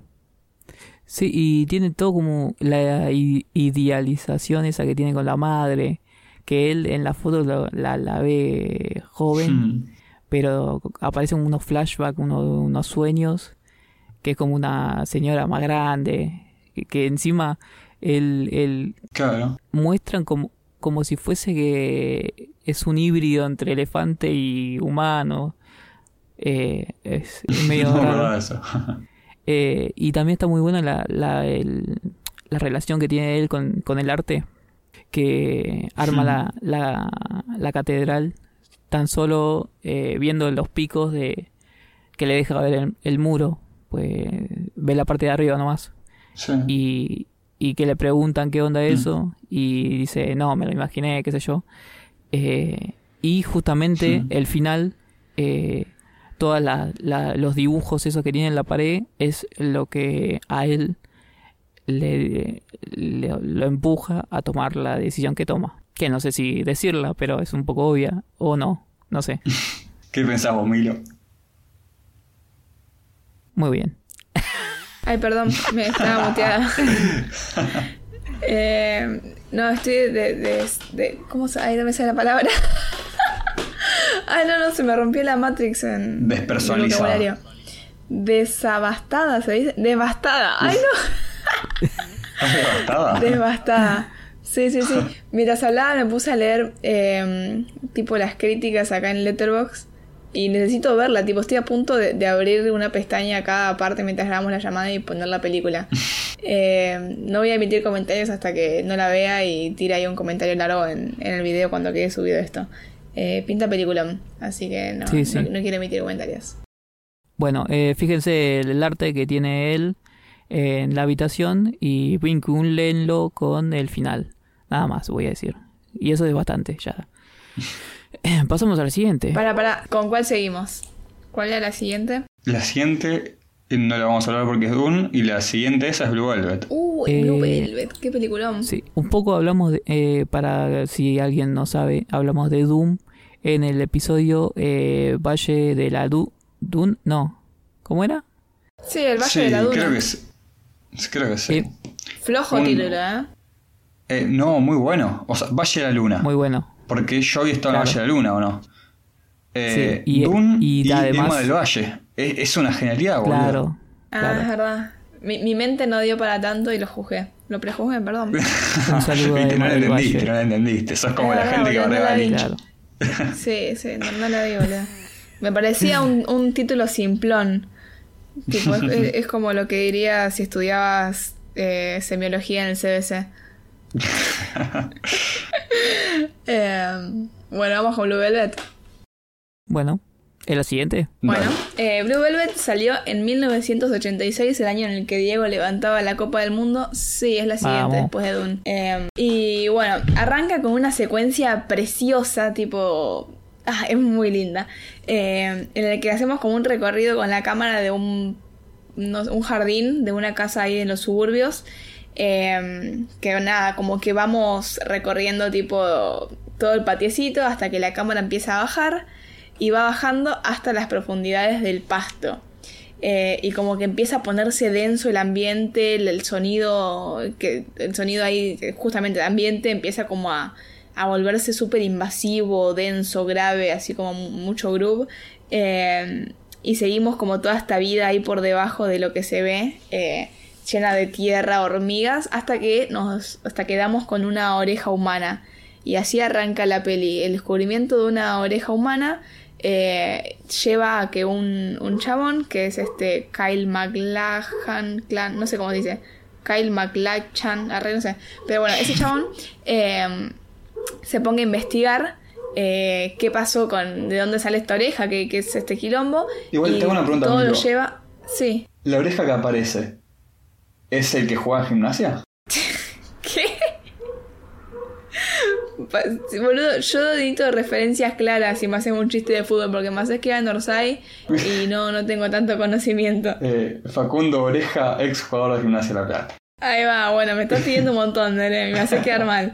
Así que si me haces un chiste así de vuelta, te, te muteo. No, Ah. para, te, te pongo en contexto. ¿Viste el, el periodista partidario de Gimnasia de La Plata, el que putea a la Berni? El Adri Berni. Eh, sí, sí, bueno, sí. Tiene, tiene ahí un momento de oreja. Una mesita en medio de la mesa y cómo te una picada, oreja. Eh, buenísimo. Ay, Dios. Eh, tus chistes están ahí un nivel más, más arriba, Eres. Me, me cuesta llegar, boludo, que decirte. Eh, pero bueno, en toda esta investigación va a, a dar también con una. con una cantante, una misteriosa cantante. eh, y nada, todo se vuelve muy turbio. Como que también hay un grupo de criminales, hay como una mafia. eh, que está encabezada por el gran. eh, me pongo de pie. Si, si me llevo a poner de pie, se escucha como cruje mi silla, así que no me voy a poner de pie. Pero el gran Dennis Hopper, que es el quemado más simpático de, de Hollywood. eh, y bueno, nada, pasan ahí unas aventuras muy divertidas, por decirlo de alguna forma muy reduccionista. Eh, hasta casi no la vieron. No sé cómo. Bueno, sí tiene spoilers, pero es muy complicada igual de spoiler. Es una peli que, que es muy, muy enrevesada, como le decía la crítica Lynch. eh, pero que a mi gusto está increíble y tiene de las mejores bandas sonoras del mundo. Eh, tiene justamente el tema que se llama igual que la película, Blue Velvet, de Bobby Bington, que es un temazo. Y también tiene, bueno, gracias a esta peli yo conocí a Roy Orbison, eh, que es el de Pretty Woman, que seguro todos conocen el tema, pero yo no lo conocía como Roy Orbison. Y, eh, y a partir de esta peli y el tema Candy, que es un temazo en una de las mejores escenas en las que aparece justamente Dennis Hopper, eh, nada, tiene este tema Candy que es, es de lo mejor que existe. Así que siento que es una gran combinación de muchos elementos, muchas texturas, muchos no sé, justamente sonidos. no, no es al azar que se llame terciopelo azul, como que hay todo un juego entre lo, lo tierno, tipo esto, lo, lo tender, eh, pero a la vez lo oscuro, como que eh, siento que, que va también por ese lado. O sea, David Lynch es un quemado que siento que si querés entenderlo tenés que usar un lado más poético y, chamullero vende humo. Y con, yo compré una bocha de eso, como que no, no, no, no, no me hago problema por sonar muy falopera intentando describir qué más de sentir esta peli. Pero bueno, nos escucha a ustedes si la vieron, si les gusta, si les gusta la peli, qué les pareció. A mí no me gusta la época esa de... ¿Qué es? ¿50? Eh, Para un mí más. es una época abstracta que igual eso eh, me gusta que lo haga. Sí. Es época de estado de bienestar. Sí. Entre el 50, entre la posguerra y, y los 70, en algún momento. X. Uy, uy, uy, pausa, pausa fuera de contexto de la faca. ¿Qué película le recomendarían a una mujer que justo es mi suegra? Me acaban de preguntar, ¿tenés una película para recomendarla a mi vieja? O sea, mi novio me está preguntando esto y me dijo, ¿por qué le estoy por recomendar una muy mala? Así que faca, al rescate, ayúdenme en vivo. Para, ¿una mujer que es qué? A, a mi suegra, ¿qué película le Ah. recomendarían? A una señora de 50 El años, verano ¿qué del película le potro. recomendarían? Dame una pista. No, no, no, dale, da algo bueno, háganme quedar bien. Escuchame. Una Tengo que pista. decirle ya. ¿Qué, qué le gusta? Cualquier cosa. El verano del Sí, en Tipo- potro. Netflix, algo así que estén... Estoy hablando y no me escuchan. Dale, bache. El verano del potro. Te estamos escuchando, pero te estamos Te estamos ignorando. ignorando. De puta. Pero para decirme qué le gusta, música, algo. Lo que sea, yo le saco la ficha de una. La cocina, el drama y alguna historia sentimental. Los puentes de Eh, Madison. chocolate con, Ah, con- lo, lo sí. espiritual, lo espiritual. Le gusta mucho lo espiritual. No, alguna así, chocolate con Johnny Depp, alguna pelotuda así. Ah, no me sirve, boludo. Algo que diga tipo, fue a mi, mi nuerita me recomendó esta película. Ah, algo bueno tiene que ser, para. Algo bueno, boludo. El verano del potro, la concha, la Eh, lora. ¿Qué querés? El verano del potro no está tan buena para recomendarla a mi Es la mejor suegra. película de la historia. ¿Me entendés?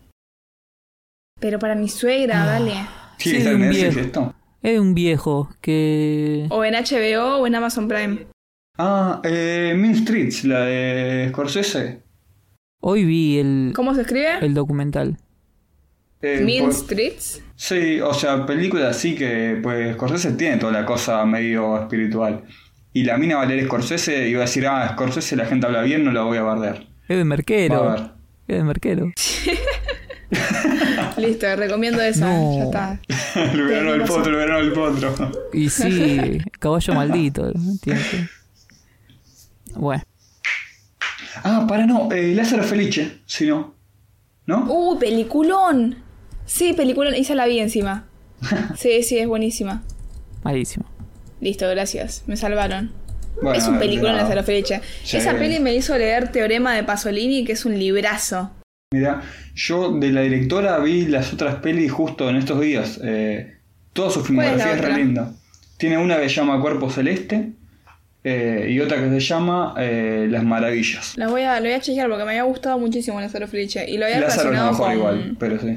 con Zaratustra. Viste que estaba este personaje que era la voluntad que da regalos. Ah, mira. Y toda esta, esta imagen de- del santo. También en, en Teorema de. Pasolini está esta figura de como un santo que, que da, como que lloraba y crecían plantas. Tipo, no estaba muy bueno. Eh, tiene como todo un universo de, de significados re lindos esa peli, así que. Sí, alta peli, Banco, mal. banco. De, de mi preferida de los últimos años. Hoy vi eh, la película del robo del siglo. El documental. Está bueno. El documental. Sí. Yo también lo vi hace poquito. Está, está divertido.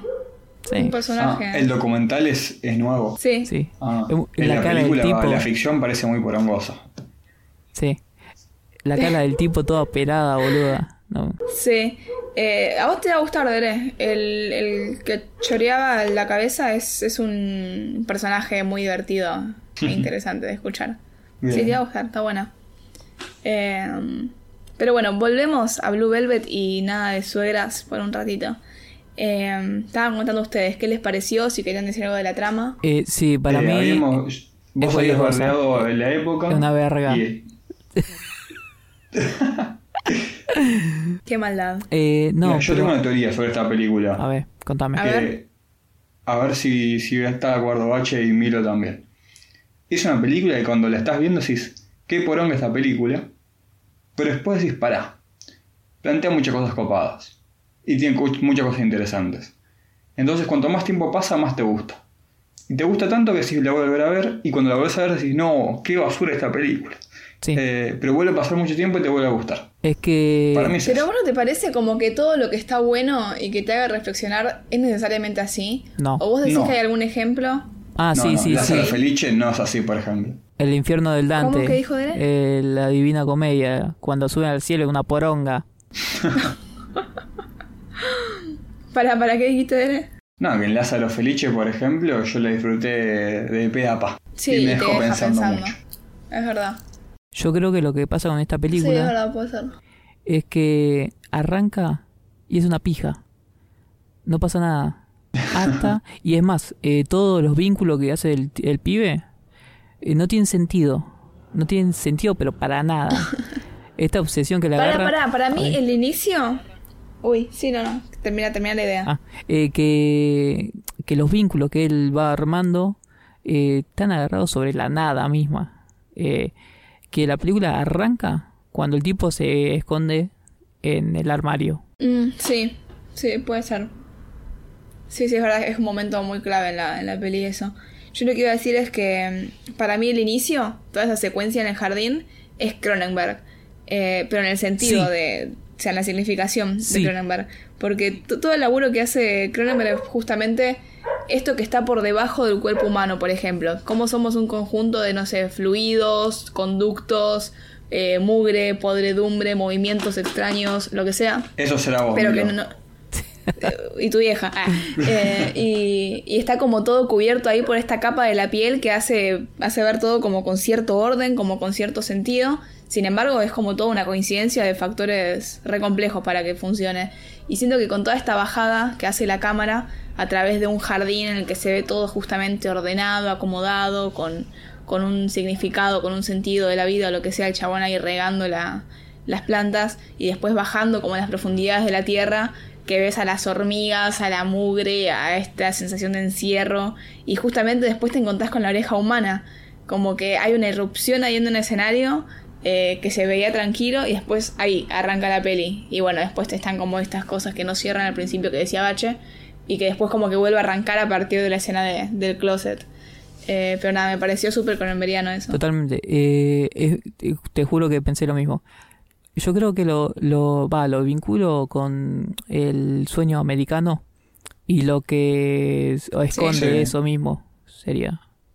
Sí. Exactamente, estoy de acuerdo al 100% con la interpretación esa, inclusive no tengo nada más para decir. Más allá de que el personaje de Danny Hooper eh, está muy bueno, Sí. eh, está muy Es loco buenísimo. y es muy gracioso. Y, y por favor vean la escena de, de Candy. La voy a buscar y voy a dejar linkeado el video. Porque toda esa escena en la que arranca ahí la canción de Roy Orbison y que está el chabón amenazando, ni siquiera me acuerdo bien qué pasaba, solo eso me flashea mucho la memoria humana, boludo, porque de quemada yo vi pelis muy buenas a no sé, a los 15, a los 16, y ahora no me acuerdo un pingo de qué pasaba, pero como que me queda la sensación de esto era buenísimo, y es tipo, pero no me acuerdo por qué era buenísimo, y después capaz no se lo vuelvo a ver es tipo, ah, era buenísimo por esto. Pero bueno, nada, como que siento que esta peli tiene un montón de secuencias que, que me hacían sentir esto de, che, esto está increíble, y no me las acuerdo ahora que era. Pero sé que esta parte de la escena de Candy en Blue Velvet era buenísima. Así que si la amigo del pasado pensó eso, yo lo voy a crear y le voy a dejar linkeada la escena en la descripción. Sí, eh, yo creo que la película y así también la cámara es como muy subjetiva eh, del, del pibe este. Eh, me acuerdo de esta escena en la que va a buscar al hijo. Uf, de todo pasó. Eh, que va a buscar al hijo la, la, la mina esta, que lo tiene secuestrado. Y eh, la cámara llega hasta la imagen de la puerta cerrada. O sea, como el tipo no, no ve la, la escena, eh, no aparece tampoco. Claro, sí. Y aparece de vuelta esto de el playback, que Sí. eh, para mí es el- la segunda mejor vez que se usa. No sé si se dice así, pero bueno, ya saben. Sí, sí, estoy de acuerdo también, estoy de acuerdo. Sí, sí. Eh, yo Eh, es la acá tengo segunda. anotado. Mandale, es- es la primera vez que se usa el playback en, en esta parte de- de- del tema que estoy diciendo de Roy Orbison. Em, Porque Mira, yo te voy a ser sincero, no me acuerdo cuál es el tema que estás diciendo. Es el que Eh. baila en la puerta, en, este, en el pasillo, en el living, no sé O sea, qué como que los casa. matones habían entrado, eh, sí, habían entrado a una casa y ahí como que se ponen a cantar y a suena el tema de Roy Orbison de fondo, pero Sí. haciéndole playback también. Claro, esa es la mejor la película. tema. Sí, Sí, es claro. buenísima. No, no. Eh, eh, ah, pará, eh, el, el Blue Velvet es el primer playback, ¿o no? ¿Cuál era la de Blue Velvet? Ella cantando Blue Velvet. Ah, es verdad. Che, qué tema que tiene con el playback, eh? tu profe tenía razón. No, no, es un hecho. Mirá si le vamos a discutir a- al Nico Muriano, Claro. boludo. No, no, no, Em, palabras mayores, boludo. Eh, Esa gente la ve. ¿viste? Es muy flashero cuando te cruzas con alguien que decís, este chabón la está viendo. Eh, posta, su materia encima estaba re piola, era, creo que te conté esta visión, que era todo, nos daban un choclo de les y nos ponían ejemplos de películas X para mostrarlo. Y yo salía todas las clases flasheado. Encima este tipo era un, era muy personaje. Nos mostraba todas siempre películas que, que iban del lado de, eh, de la, o de la paranoia, o de la locura, o de las realidades paralelas, cosas así, muy, muy personaje. iba a decir que para Qué lindo esta que un chabón te inspire, perdón, perdón. ¿Cómo, me, cómo? Me quedé con tu profe. No, que qué lindo que un chabón te inspire, viste, en una clase, es un montón que no me pasa de salir así como con esa inspiración de querer conocer más, pero fuera de la facultad. Sí, no, total, o sea, por eso eh, ustedes me hacían bullying, pero yo lo quiero mucho al, al profesor este porque eh, me transmitió algo que eh, logra muy pocos profesores. Esperemos que el bache pueda ser uno de ellos. Eh, Vamos. esta película a mí me genera lo mismo que me pasa con varias películas de los Cohen, que, que son las que en las que parodian géneros que vos decís, qué bien que le sacaste la ficha, qué bien parodiado que está, pero siendo una parodia dentro del género, qué infumable que se me vuelve esto. Eh, pues, por ejemplo, los personajes de Laura Dern y del protagonista, infumable, o sea, Sí. son, son dos pesados que, que nada, como que no son insoportables, pero claro. Uno dice que buena parodia que Para está mí, haciendo eh, a todos los eh, soap operas eh, yankee de los 50, donde son todos superficiales y que actúan mal y qué sé yo. eh, a mí el tipo este me, me parece muy raro, boludo. Porque tiene como el pelo muy negro y parece que tiene una peluca. Em, ¿Quién? Para. el actor este, el de Doom también, que es el mismo. Ah, Kyle. Sí, Sí, el pibe.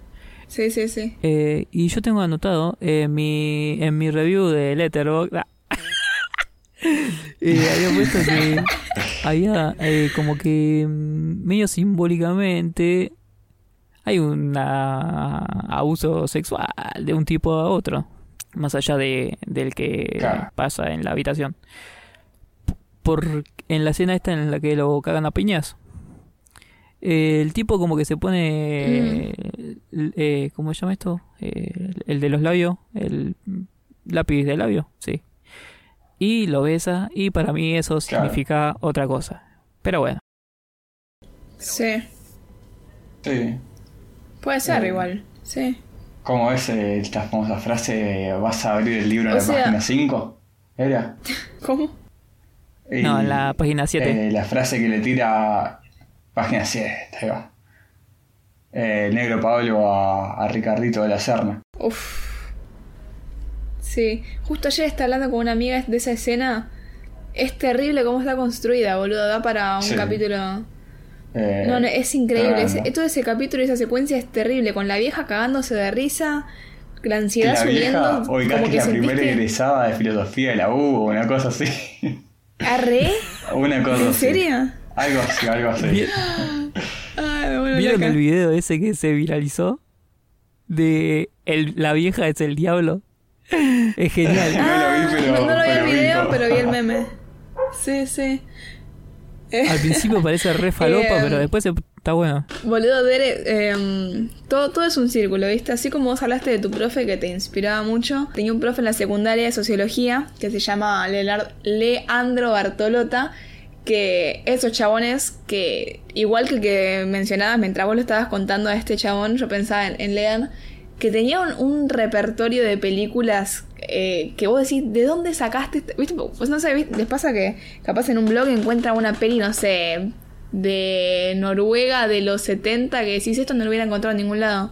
Bueno, el chabón te tiraba así como al pasar. Y no esto que estamos viendo acá de, de Beber se relaciona con tal cosa en, en- como en una película. Y yo tipo ahí anotando el nombre como una chupamedias y después la miraba y la hablaba con él. Pero eh, es como que te, te despierta así esa, esa intriga de, de a ver qué es lo que lo mueve, por qué me tira este comentario. Y bueno, hace unas semanas había ido una, a una presentación de un libro que sacó hace poquito él, que es justamente sobre Ocupas. eh, No. Que hace como si todo un, un- Historia de una generación se llama. Que todavía no lo leí, lo tengo firmado por él, le dije yo te lo compro, pero vos me lo firmás. Y, y nada, cuando lo lea lo, lo comentaré, pero sí, boludo, Ocupas da para charlar una bocha, así que es Che, una me invitación. y- suena. Lo vi en algún lado este libro publicitado. No sé si habrá sido vos. Eh, yo no publiqué nada todavía. Cuando lo arranque voy a tirar alguna historia seguro. Mirá. Pero es de editorial Sudestada. Así que capaz Ah, lo viste en algo. Sí. Así que Además, nada, yo viste chequees grupo de, de Facebook de Ocupas, así que capaz por ahí.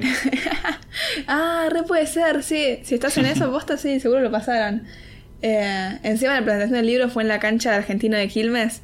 Estaban ahí unos, unos barras resacados gritando un viernes a la noche. Eh, fue una gran secuencia todo. Pero bueno, es increíble cómo me, me estoy yendo por las ramas en este capítulo. Así que pido disculpas. Sí, sí, vamos por la tercera película. Pero bueno. Sí, sí, está, está complicado Lynch. Es que suscita muchas sensibilidades, que decirle. Tengo dos cosas que decir. Uno, eh, A ver. una chica pasó por cafecito y nos dejó dinerito. ¿De Es dónde era? verdad, ¿Neuquén? Es verdad. Eh, te lo digo ya mismo. Algo con N era. Si me aguantás tipo unos segundos. Bueno, y la otra cosa, O para que se me borró todo. y la, la otra cosa es que eh, se viene episodio haciendo inteligencia inversa. ¿Inteligencia inversa? No, inversa no. eh. Bueno, no sé. Cuando una marca agarra un producto Psicología. de otra marca. ¿Cómo? Psicología inversa. No, no, no, no. Que, por ejemplo, Sony saca un teléfono. Bueno, va a Alcatel y sa- agarra el teléfono y lo desarma y ve cómo lo armaron para hacerlo mejor o igual. Bueno, eso tengo que hacer con Ah, Parque Jurásico. Y lo digo en español porque yo soy argentino, papá. Porque resulta que la actriz esta rubia eh, hizo un millón de películas turbinas y el otro tipo también. Bueno, no, los dos tipos. Eh, Laura Dern, decís. eh, creo que sí. ¿O No, ¿De qué estás la hablando? rubia, la Se me trabó un poquito la llamada y me perdí en la dinámica de la. Sí. Laura. Que los actores de Jurassic Park hacen películas turbias.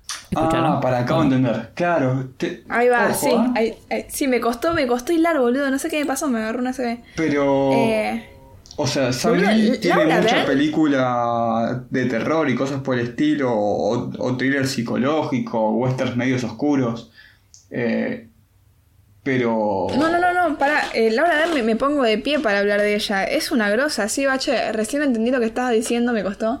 Eh, la rubia totalmente. es Laura Dern. No, no, totalmente. Es una grosa. Sí. Sí, sí, es esa. Ah. Es una grosa. Eh, hace poquito vi una peli de ella que es The, The Tale, eh, el cuento, no sé cómo se traduce, que me, me partió en tres. Tipo, creo que Dere vos también la has visto, me parece. Eh, No, bueno. The, The Tale, la que es ella que revisa unas cartas del pasado y se da cuenta que sufrió una violación, toda una manipulación por parte de unos profesores de, de equitación que tenía. Eh, no, Sé no que la vi. viste porque había subido un frame en tu cuenta de Instagram. The Tale. sí. Ah, pero, pero que no es ella, es la hija. No, es ella, boludo. O sea, la, la pibita Para. es ella de- cuando es chiquita. Uh, no, esa película, ¿sabes que la vi cuando pues estuvo en Sundance hace unos años? Y la vi apenas salió, pero son. eh, yo, igual ahora ya no lo hago tanto, pero antes veía muchas películas así que salían en los festivales todas juntas y se me Sí. están mezclando con otras, no me acuerdo de nada. Me acuerdo del frame de la, de la nena que Claro. con tonos así medio verdes. Sí, sí, no, Sí. es eh, terrible. Ah, Esa peli te parte en 5000. Porque es terrible ver cómo ella va reconociéndose como esa nena chiquita que fue abusada. Y Mm. es, es, es muy fuerte. Claro, de Eh, hecho o tiene también hizo la escenas en las que habla físicamente, ¿no? Con la nena ella. Eh, sí, igual sabes que ahora pensándolo bien, me acuerdo que hay cosas que no me cerraban de esa peli que tiene escenas que para mí no tendrían que haber estado. O sea, son como demasiado gráficas y se, se remil reentendía al punto. Y viste cuando Sí. tipo, che, esto es re innecesario, mal, Claro, como no, que es no morboso ya. no. Claro, Eh, sí. No, no, no sé, eso no me cerró, pero fuera de eso la historia es- te, te parte en tres porque encima es real. Está dirigida por justamente la, la persona a la que le pasó esto. Eh, así que es un golpe por todos lados. Y además Laura Dern también estuvo en la serie Big Little Lies, eh, pequeñas, no, grandes pequeñas mentiras, no sé cómo se traduce. Eh, que está Nicole Kidman, Reese Witherspoon, que también es otra serie, pero buenísima. Muy, muy buena. Eh, así que sí, Bache, tenés toda la razón, es una grosa. Pobre Bache tiene un comentario y hablamos acá 15 minutos sobre eso.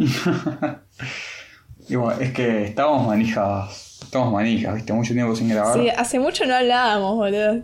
Estaba muy bueno tener un espacio en el que poder hablar de boludeces así. Eh, ¿Quieren que pasemos a la siguiente? Sí, no hablamos mucho de Blue Velvet en realidad, pero es, es sólido una de mis favoritas. Eh, después podremos hacer un top ahí de las de Lynch cuando terminemos, si es que terminamos. Problema, ¿va? parecía una, que era una forma de protestar contra la sociedad y me metí al principio me gustaba, ¿no? Me, realmente me ponía bien. Hola, soy la replicante, la autómata con más onda. Si te gusta el contenido, te parece interesante o simplemente no tenés el pecho frío, dale like, suscríbete, apretá la campanita para que te avise cuando saquemos un nuevo episodio y si estás en Spotify, ponenos 5 estrellitas. También puedes encontrarnos en Instagram y Twitter como arroba al filo del cine. Hacelo ahora, así evitas el olvido y que no se pierda como lágrimas en la lluvia. Todas estas pequeñas cosas nos ayudan un montón, gracias. Y te cuento. Si querés hacer un aporte económico al proyecto de la faca al filo del cine, lo podés hacer en la plataforma Cafecito, en cafecito barra al filo del cine. Recordá dejarnos tu comentario. Lo apreciamos mucho y los vamos a estar leyendo. Sin más que decir, continuamos con el episodio. Cababonga. Es toda una experiencia vivir con miedo, ¿verdad? ¿Tenés fe para el Ay, no, no, vengo porque no le tengo fe. Más vale, viejo. Hasta abajo el agua le tengo fe. Eh, bueno, yo mientras voy a ir dándole pie a la siguiente película, que no sé por qué arranqué a decir yo esto, porque no tengo el orden acá cronológico de cuál es la siguiente, y ni Bach ni Dere parecen Yo estar. estoy, ¿eh? Así que, ah, ¿vos estás? Sí, sí. ¿Y por qué no hablaste nada antes? Porque se me cortó el internet. sola. Ah, ok, ok. Bueno, eh, la siguiente después de Blue Velvet es, eh, bueno, Twin Peaks, que no la vamos a hablar, esa da para otro capítulo largo entendido, pero es eh, Wild at Heart o Corazón Salvaje, que también está protagonizada por justamente nuestra señora Laura Dern, eh, que yo no la vi, pero bueno, están ella y Nick Cage. Si alguno la quiere contar más o menos de qué va, Yo sí la vi. o si no leo la sinopsis. Ahí Eh, va, a ver, a ver. Eh, es como la historia del rebelde y la y la piba de de familia La vida de acomodada. country, ¿no? Sí. Y la madre está en contra. Y bueno. Mucho no me acuerdo, porque no me gustó. Y además creo que es un musical. Lo que me gustó mucho menos. Eh, ¿A vos te gustó? Sí, yo con esta película tengo algo particular. Para mí es una película muy hateada, porque está bien, no es nada del otro mundo. Pero, ¿qué pasó? Algo que. Con esta película pasó algo que para mí es muy común, que es. Lynch era un director eh, más o menos injunable a nivel prestigioso. Como que, qué sé yo, sí, había sacado sus películas que estaban piolas, pero. eh, nada, como creo que nadie lo consideraba una mente maestra. Entonces cuando saca Blue Velvet nadie le da demasiada cabida dentro de los eh, festivales más importantes. Pero la gente empieza a decir, pará, esta película es distinta porque estos son los 80 y están haciendo, está haciendo un tipo de películas que eh, fue más normal en los 90, tipo esta crítica del sueño americano, como los 80, seguía toda una nube de pedos eh, riganista, eh, premenemista. Entonces, eh, como que no la casaron. Y después dijeron, uh, pará, esta película está buena, boludo. Eh, muy buena. Y dijeron, bueno, vamos a tener que darle la palma de oro. Porque si no se la dimos por la anterior, no importa qué haga ahora, se la tenemos que dar, pues se la debemos. Hizo una película que estaba buena, se la dieron, pero claro, siendo una película claramente menos ambiciosa que lo que venía haciendo, eh, no gustó. Pero qué sé yo, o sea, es musical, pero tan musical como las anteriores. Eh, tiene muchos momentos así de, de- ellos dos cantando y bailando y haciendo eh, payasadas pedivaqueras. Eh, pero para mí funciona en cuanto a. Es una road muy, muy, muy básica. Con dos personajes que a mí me parecen bastante queribles. O sea, no sé si queribles igual es la, la definición, pues son medio pelotudos los dos, pero que los bancas en sus pelotudas. Eh, y vuelve a, a usar esta fórmula del, del malo loquito. Sí, ese personaje me gustó bastante. Es muy bueno. eh, Johnny Perú creo que se llama. El personaje interpretado por William Defoe, eh, luqueado muy, muy Bobby bien. Perú. Con así unas como Unos dientes todo tipo, podridos. con las encías, sí, un asco, y con la red ahí en la cabeza y qué sé yo. Eh, y tiene así como muchos elementos medio surrealistas y de vuelta ciertos elementos críticos hacia eh, la sociedad, el sistema capitalista, qué sé yo, que, que para mí están buenos. Que es, o sea, entiendo que, que eso puede parecer una película medio menor, pero tiene un par de momentos. Y acá vuelvo a remitirme a, Nico Muriano. Eh, Tiene una escena que es buenísima, que es la del accidente, que ellos están peloteando con el auto y se chocan con un auto, no me acuerdo en qué pasa. Eh, pero lo que está muy bueno es que, eh, nada, cuando empiezan a panicar, tipo, uh, tuvimos un accidente y chocamos y de repente se va a morir todo el mundo, pues chocamos, hicimos quilombo y murió todo el mundo. Y de la nada se cruza una piba que está dando vueltas alrededor del auto con un golpe mortal, digamos ya. Eh, y la piba está en completo piloto automático mientras le cae un cacho de cerebro por el costado de la cabeza, diciendo: ¿Dónde está mi bolso? Ahí tenía la tarjeta de crédito, mi vieja a matar si pierdo la tarjeta de crédito por el bolso y salió mucho y qué sé yo. Eh, que, que está bueno esto como, eh, no sé cómo decirlo, el piloto automático, si se quiere, eh, de, del consumismo, que no importa que si estás muriendo, lo primero que vas a pensar es dónde dejé la tarjeta de crédito. Eh, y después también tiene un montón de, si se quiere, como de parodia a diferentes símbolos o, o referencias de cultura pop como muy claras. Eh, ellos están todo el tiempo volviendo ahí cantando Elvis, hay banderas yankees por todos lados, está eh, la, la bruja del mago de Oz, también está ahí metida, como que...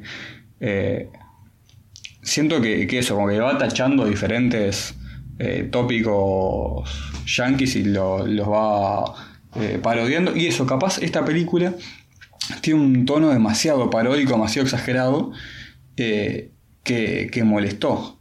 Porque de última en Blue Velvet, de eso, como que la parodia iba por el lado de dos personajes con cara de nada. Acá son dos personajes que saltan arriba de la mesa y se cagan a palo zapatadas voladoras con el que se cruza. Eh, que, que entiendo que puede ser más molesto, si se quiere. Y no sé. Eh, me gusta también que tenga esto de, como dijo un sabio cordobés, el amor contra toda diferencia social dentro del calendario. na, na, na, na. Cada día se. ¿Ese va o cada día es igual? Eh, no me acuerdo, por eso no quise Siempre, decirlo. siempre la canto muy borracha, no nos lleva esa parte. Eh, ah, inclusive también está bueno que tiene, acá tengo anotado, no sé en qué ataque Lucíes puse esta genialidad, el salvajismo contra la idea moderna de la civilización y la prosperidad económica como los pilares de todo, incluyendo a la familia. Eh, que en realidad es una boludez lo que acabo de poner, pero eh, el tema es que la familia de ella... abajo. Está bueno. No, no. La familia de, de Laura Dern dice este tipo es un tiro al aire. Entonces lo que vamos a hacer es contratar a un sicario para matarlo para que no me ensucie a la hija. Entonces de nada eso, como y se pone como en juego toda la cuestión más familiar y de, prosperidad económica.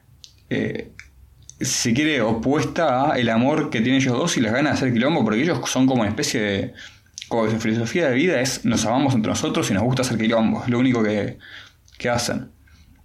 Eh, y me gusta eso, como oponer a toda la concepción eh, familiar y más, más conserva ese tiro lío cosa gorda. Yo destaco la escena esa en la que hay un duelo entre Laura Dern y va. Dafoe. De- ah, veníamos bien, ¿eh? Vení- Venía pisteando como un campeón. Nada más. Sí, buenardo. La siguiente película es Lost Highway del 97. Em, Esta la odio. Bueno. La odio mal. No. está buenísima, no, para, para, para. Bueno, Esta es mi película de. Freddy Lynch, mirá lo que te digo. ¿En Buenísimo. serio? Película. Wow.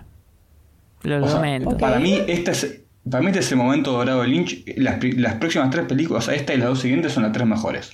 Indiscutiblemente. Sí, comparto. Em, sí, sí, bueno, ¿querés contar entonces de qué va? Hay una breve sinopsis para si alguien no la Eh, vio. Dale. Eh, no la tengo tan fresca igual. La última vez que la vi. Ah, esto lo tengo que contar. Perdón por todos los Por desvíos. favor, seguí, seguí. Pero la última vez que la vi fue en una proyección en el Malva. En la que hicimos un sorteo que me gané. Va, hicimos. Hacían un sorteo, y- sorteo y Martín Peña me dio un DVD de Suspiria. Eh, ¿En y serio? que, sí, ese día en, en Los Highway fue la vez que escuché más sincronizadas, más cantidad de latas de cerveza abriéndose. Que se apagó la luz del mar y escuchó un clac generalizado, eran como 30 latas. Para, yo tengo. Bueno, ya no, no hablamos tanto, pero antes tenía un amigo que siempre que se abría la. O sea, antes de abrir la latita, te la acercaba Mm. al oído y te decía, escuchá, escuchá. La abría y decía, ese es el sonido de la amistad. Ay, no, un tipazo. eh, bueno, Los Highway es una película sobre un saxofonista medio loco que vive en las afueras de, de Hollywood, qué sé yo, de California, de Los Ángeles. Nunca supe qué es cada cosa. Pero Yo no importa. conozco un saxofonista cuerdo. Conozco solo a dos. Pero son suficientes para mi generalización. Eso sí, eh, siempre todas las películas estas de donde hay un crimen eh, es todo como en un barrio medio entre famosos o famoso medio pelo. No me gusta, tampoco me gusta eso. Sí. Bueno, eh, nada, este saxofonista tiene una esposa que no me acuerdo quién es la actriz. Eh, Patricia Arquette, Ahí va. una crack, grosa. Crack. Mal. femme fatal. Toda esa Sí. familia es gente grosa, ¿viste? Los Arquette. Sí. La que está en la serie esta, Eh, la. Medium, ¿es? Creo que sí. Eh, ¿En qué serie? La Medium. Pa- ah, sí, sí, es verdad. Sí, está ahí, Medium. Eh, Sí, Pero acá está como Nada. super remil joven. Claro, Sí, acá y muy está, buena, toda. como decía Milo, en eh, rol femme fatal. Sí. Eh, que bueno, básicamente es una, una esposa muy buena para. Va, no si esposa, eh, una pareja muy superior eh, a él eh, a nivel por lo menos sexual. Que tiene esta. la escena. Ah, bueno, que no, no mencionamos, pero eh, yo. Uh, ¿cómo- esto se va a hacer larguísimo, la puta madre. Eh, me puse a escuchar acá y les mando un saludo a los muchachos Stalkers. eh, el episodio que habían hecho ellos sobre Lynch hace muchísimos años, que estaba muy bueno. Y ellos mencionaban el documental de eh, la guía para el pervertido para el cine. eh, y lo vi y habla de algo que también había hablado Muriano, que supongo que CISEC y Muriano son la misma persona, Total. que es lo de las palmadas en la espalda, eh, que me parece genial. Eh, las palmadas en la espalda que le da Patricia Arquette al, al esposo son literalmente el desencadenante de una locura extrema. Eso me parece demasiado bueno. Es como el, Eh, el boludeo. Como que sí, sí, anda bol- boludito. Claro, ¿No? claro, pero es peor que eso, porque es eso, pero, pero tipo, bueno, boludito, no pasa nada. La próxima saldrá mejor. Es, es terrible, boludo. Eso Eh. eh, decían que Kirchner se lo había hecho a Bush y como que le había Uf. ganado eh, la, la guerra táctica esa de, de egos. Le pega palmadita en la espalda. Sí, sí. Qué crack. Yo me acuerdo que no sé por qué de chiquita le daba mucha bola a estos videos de lenguaje corporal y que te hacían como todo un análisis del apretón de manos entre presidentes y cuál se puso adelante, cuál se puso atrás, cuál le dio la mano. Ay, no, no. Qué falopa, boludo. Pero sí, van con lo de la palmadita. Totalmente. Eh, y bueno, después de esta noche en la que eh, él no puede satisfacer a su esposa y ella le pega una palmadita en la espalda, empieza eh, a pasar cosas muy extrañas. Siendo la principal que le empiezan a llegar grabaciones desde... mm, o sea, le quedan VHS en la puerta de la casa él, los pone ahí en la tele y son filmaciones primero desde la casa por afuera, pero va pasando el tiempo y se empiezan a poner cada vez más turbias. Empiezan a hacer eh, grabaciones que se meten en la casa hasta que llegan eh, a filmarlo a él con, con su esposa en la cama, básicamente. Yo no quiero decir nada, pero esta peli es del 97 y la peli Caché o Caché de Hanek es del 2005. Decilo, OJ. Haneke es un payaso. Em, Eh, pero bueno, Caché es un peliculón, así que no sí, le voy a decir Caché es de nada. las, Es de las pocas que están buenas de Haneke. Sí, no es un peliculón. Qué buena película, Caché. Eh, pero en esta, esta película, el, el siguiente paso de genialidad, que esto, la puta madre, bueno, va- vamos a hacerlo de 5 horas, ya fue. Eh, yo Lynch lo conocí. Se re enoja, boludo, se re Yo, Lynch lo conocí por esta escena que voy a nombrar, que es en la que eh, está el protagonista en una fiesta y se le aparece un tipo medio enano, Uy, sí. completamente pálido, sí. con cara de loco, que le dice: Yo Es el actor que le conozco". gusta a Bache. Jorge. ¿Cómo se llama? Jorge Prado. Jorge Prado, boludo. Eh, nada, va el, el enano y le dice, eh, yo te conozco. Y el tipo le dice, para, ¿dónde te conozco? No, pues yo estoy en tu casa. ¿Cómo va a estar en mi casa y estás No, acá? es terrible. es Toma, terrible. saca un teléfono y se llama a tu casa.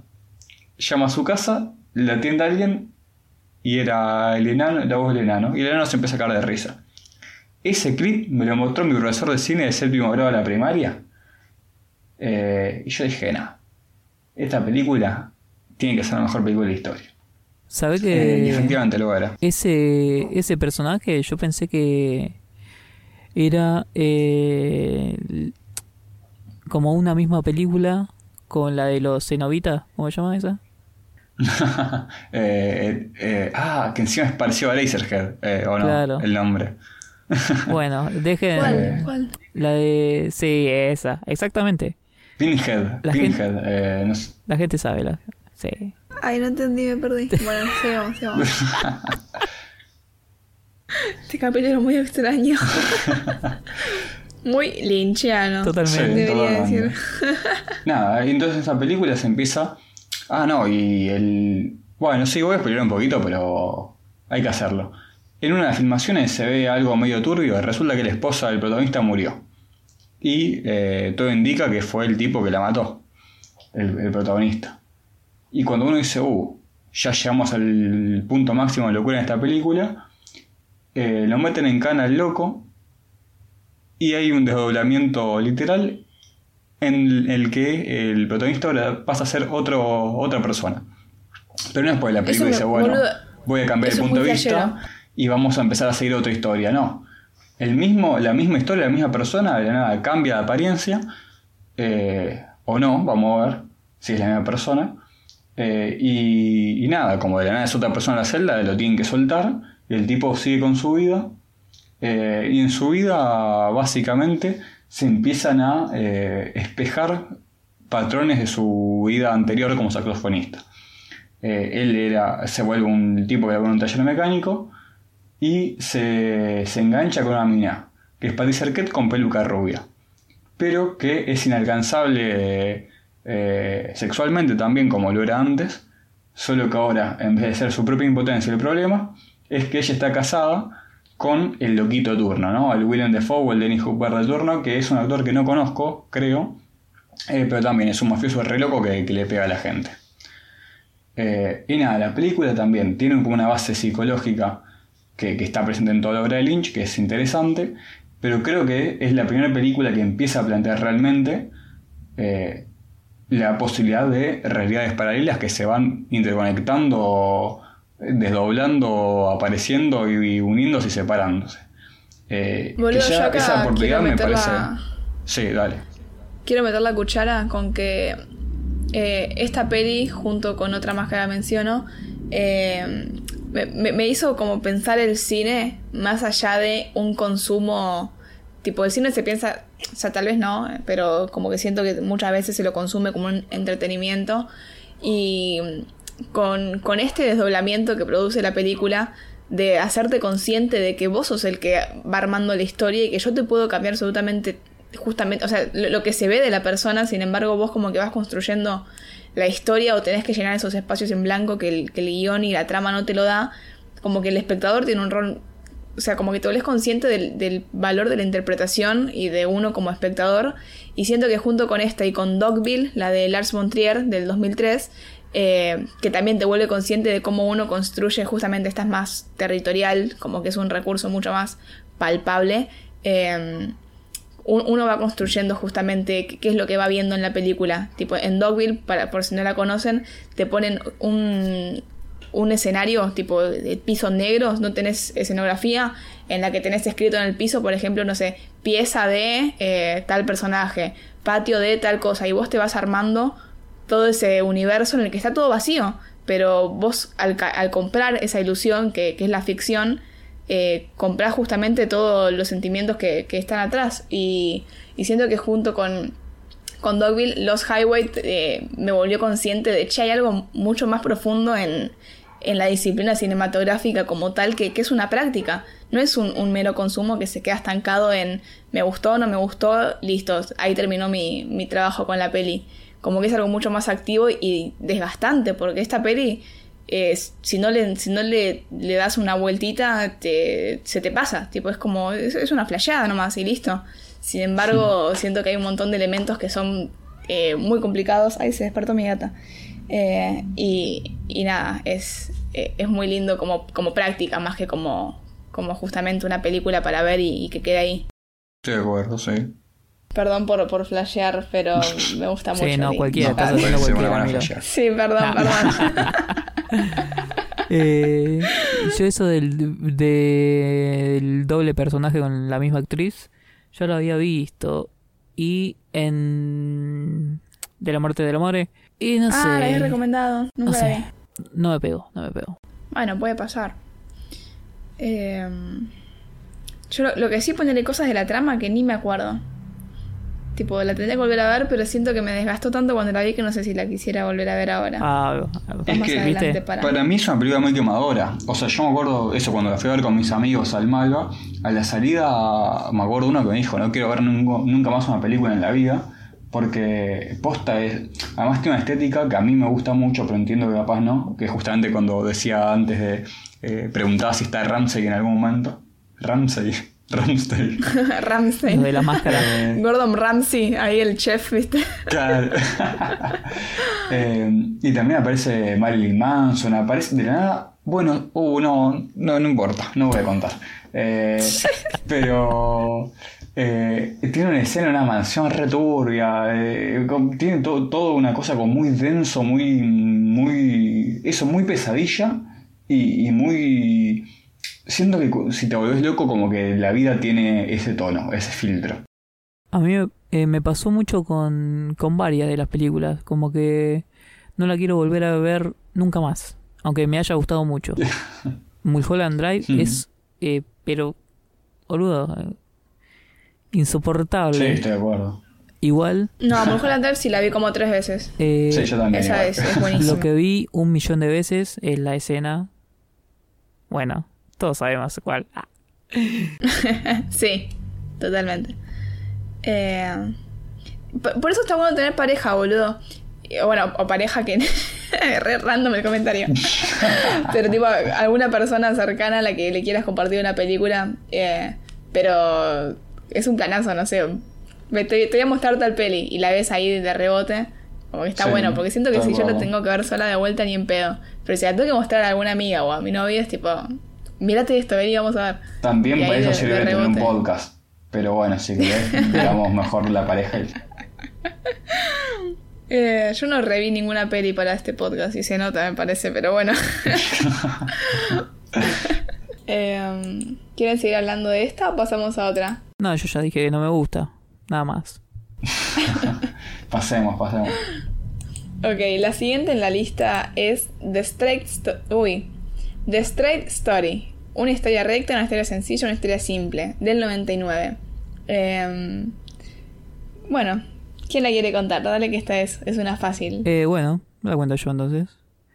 Dale. Eh, en un pueblito chiquito donde todos los viejos son amables. Eh, un viejo eh, se cae en la casa y le dice, eh, cuídate, eh, tenés las caderas hechas pija. Y este viejo tiene una hija que tiene como algo raro. No, no estoy seguro qué es. Eh, ¿Saben especificar qué tiene? No, él dice que, él particularmente dice en un momento que es una chica especial. Hmm. O sea que alguna gente diría que es lenta, pero en realidad no es lenta porque tiene sus genialidades en otras cosas. Claro. Es algún tipo de autismo, parecería ser. Claro. Eh, bueno, y esta piba eh, tu- tuvo un hijo, me parece, y se lo sacaron, eh, o algo así, no me acuerdo. Sí, sí, sí. Pero hay una hubo un incendio en su casa y le echaron la culpa a ella. Hay una cuestión ahí eh, de vínculo familiar que pesa mucho eh, en este Mm. en esta familia eh, padre e hija. Bueno, y al tiempo eh, se entera este viejo que el hermano eh, le agarró un, un bobazo y vive en la concha de la lora. Eh, y el, tiempo, el tipo, como tiene las caderas hechas mierda, no puede ir, eh, no sé, caminando. Y auto creo que no tiene. Así que agarra la máquina de cortar el pasto. Estos que son como eh, tractorcitos. Y eh, Sí, la va sí, sí. armando como para ir en tractorcito. Y eh, bueno, y justamente esto hace que vaya muy lento y tenga tiempo para eh, eh, conocer gente en el camino. Es una road movie o algo así. Sí. Sí, sí. Eh, mismo de, y el tractor, como no está hecho para hacer tanta eh, distancia, se le rompe y co- conoce gente en un, un pueblito y todo así. Muy lindo, todo muy lindo. Y el final resulta que, esto me parece que lo tuve que haber dicho al principio, pero bueno, eh, como que el viejo estaba peleado con el hermano, pero hace toda esta, Ah, sí, sí, era un detalle clave. toda esta odisea. y cuando llega el viejo, etcétera. No sé, si- Sí, esta película eh, estaba, a mí eh, me gusta mucho porque es como la contracara literal. Inclusive empieza con una persona manguereando el patio eh, y otra persona tiene un bobazo, pero ya no se nos muestra eso, sino que se nos muestra eh, desde otro punto de vista como más optimista todo. sí. Y eso, la- la- todas las personas que se va cruzando a él, que en otra película sería un personaje turbio que se queda mirando a cámara con cara medio loca, eh, acá no existe. Acá tampoco hay playback. Eh, pero sin embargo no diría que no es linchana, sino que es eh, Boludo, como pero. sumamente autoconsciente y da completamente la vuelta, ¿no? Con todos sus Bueno, personajes. sí, recordemos el contexto que era lo de la crítica que siempre le decía, vos sos un enrevesado de mierda, solo haces películas complejas y a vos todos te alaban porque no te entienden. Tipo, todos te quieren decir que sos un capo, pero en realidad no entendieron nunca tus películas porque sos un complicado. Y dice, ah, sí, bueno, voy a hacer una película simple, tú quizá esta. Pero lo que iba a decir antes era que mm, para mí todas las pelis de Lynch, todavía no, no, no logré descubrir cuál es esa pieza que me falta para cerrar esto que quiero decir, pero todas tratan sobre el amor. Como que le buscan la forma más turbia y más compleja de explicar algo sobre el amor o la bondad. Tipo, siento que Lynch se arma toda esta, esta parafernalia de personajes turbios, de personajes bizarros, pero siempre son historias de amor. Eh, y no lo voy a expl- explayar porque no lo sé. Pero tengo esa corazonada porque lo confirmé con un par, pero no con todas. No, sí, en, Sí, sí, en sí, no, no. Voy a decir que es- todas son, son sobre el amor. Sí, sí, sí. O sea, capaz los highway un poco menos o no sé, pero bueno, depende cómo definas el amor también. Eh, pero sí, yo creo Sí, que, es verdad. que vale. Eh, y en esta película creo que también se da otra cosa, que no, no sé si está en todas las pelis de Lynch, pero pegan el palo. y Es que básicamente el personaje es una especie de metáfora de la sociedad yankee. Va, no sé si. me- no, metáfora no es el término. Eh, ¿Apología? Cuando una cosa particular engloba todas cosas generales. ¿Generalización? No. Ah, no, en particular, es la quintesencia. Claro, eh, exacto, por ahí va. Eh, que este, en general en todas las películas de Lynch vemos como eh, pibes eh, que demuestran ya lo degradado, va, pibes, gente que muestra ya lo degradado de, de la sociedad yankee. Eh, y acá Alvin Strait, que encima es eso, el tipo, jajaja, se llama Strait de apellido. Eh, ¿Qué pero- significa? Para, para. Eh, Para mí que soy argentino. Como li- Eh, lineal, derecho. derecho. sencillo, sí. Claro. Eh, y muestra, es un tipo que, que va de la mano con Estados Unidos. O sea, volvió de la Segunda Guerra Mundial siendo así con su mejor momento. eh, y que ahora está en, una, en un claro declive porque ya no va para más, está al borde de la muerte, le gusta o no, ya tiene las dos reyes mal, el corazón mal, no sé qué mal. Eh, pero bueno, eh, digamos que son los últimos vestigios, por lo menos de esta parte de, justamente como decíamos antes, del estado de bienestar yankee y todos los valores, porque por ejemplo, eh, en este tipo de películas sabemos muy bien que lo que, que lo que importa es- son la gente que va conociendo en el camino justamente eh, y cómo se relaciona con esta gente va marcando el mensaje de la película. Eh, y acá no es casualidad, ¿no? Que primero se cruza con una piba que se está escapando de la familia para tener un pibe y él le dice, no, volvé con tu familia que tu familia te quiere. Después se cruza con un, con un cura eh, y tiene una charla sobre religión. Después se cruza con un viejo que se va a un bar y se pone a hablar sobre la guerra y de eh, la, toda esta co- cosa de, la redención, si se quiere, de la culpa. Eh, y sobre todo de la comunidad también, porque, bueno, ese viejo como que está también con un grupo de gente que, que le da el patio de su casa. Inclusive eso, ¿no? Acampa en un, en un campo de la casa como que vendría a ser una, un ultraje a la propiedad privada para un purista de tipo Milley. Sí.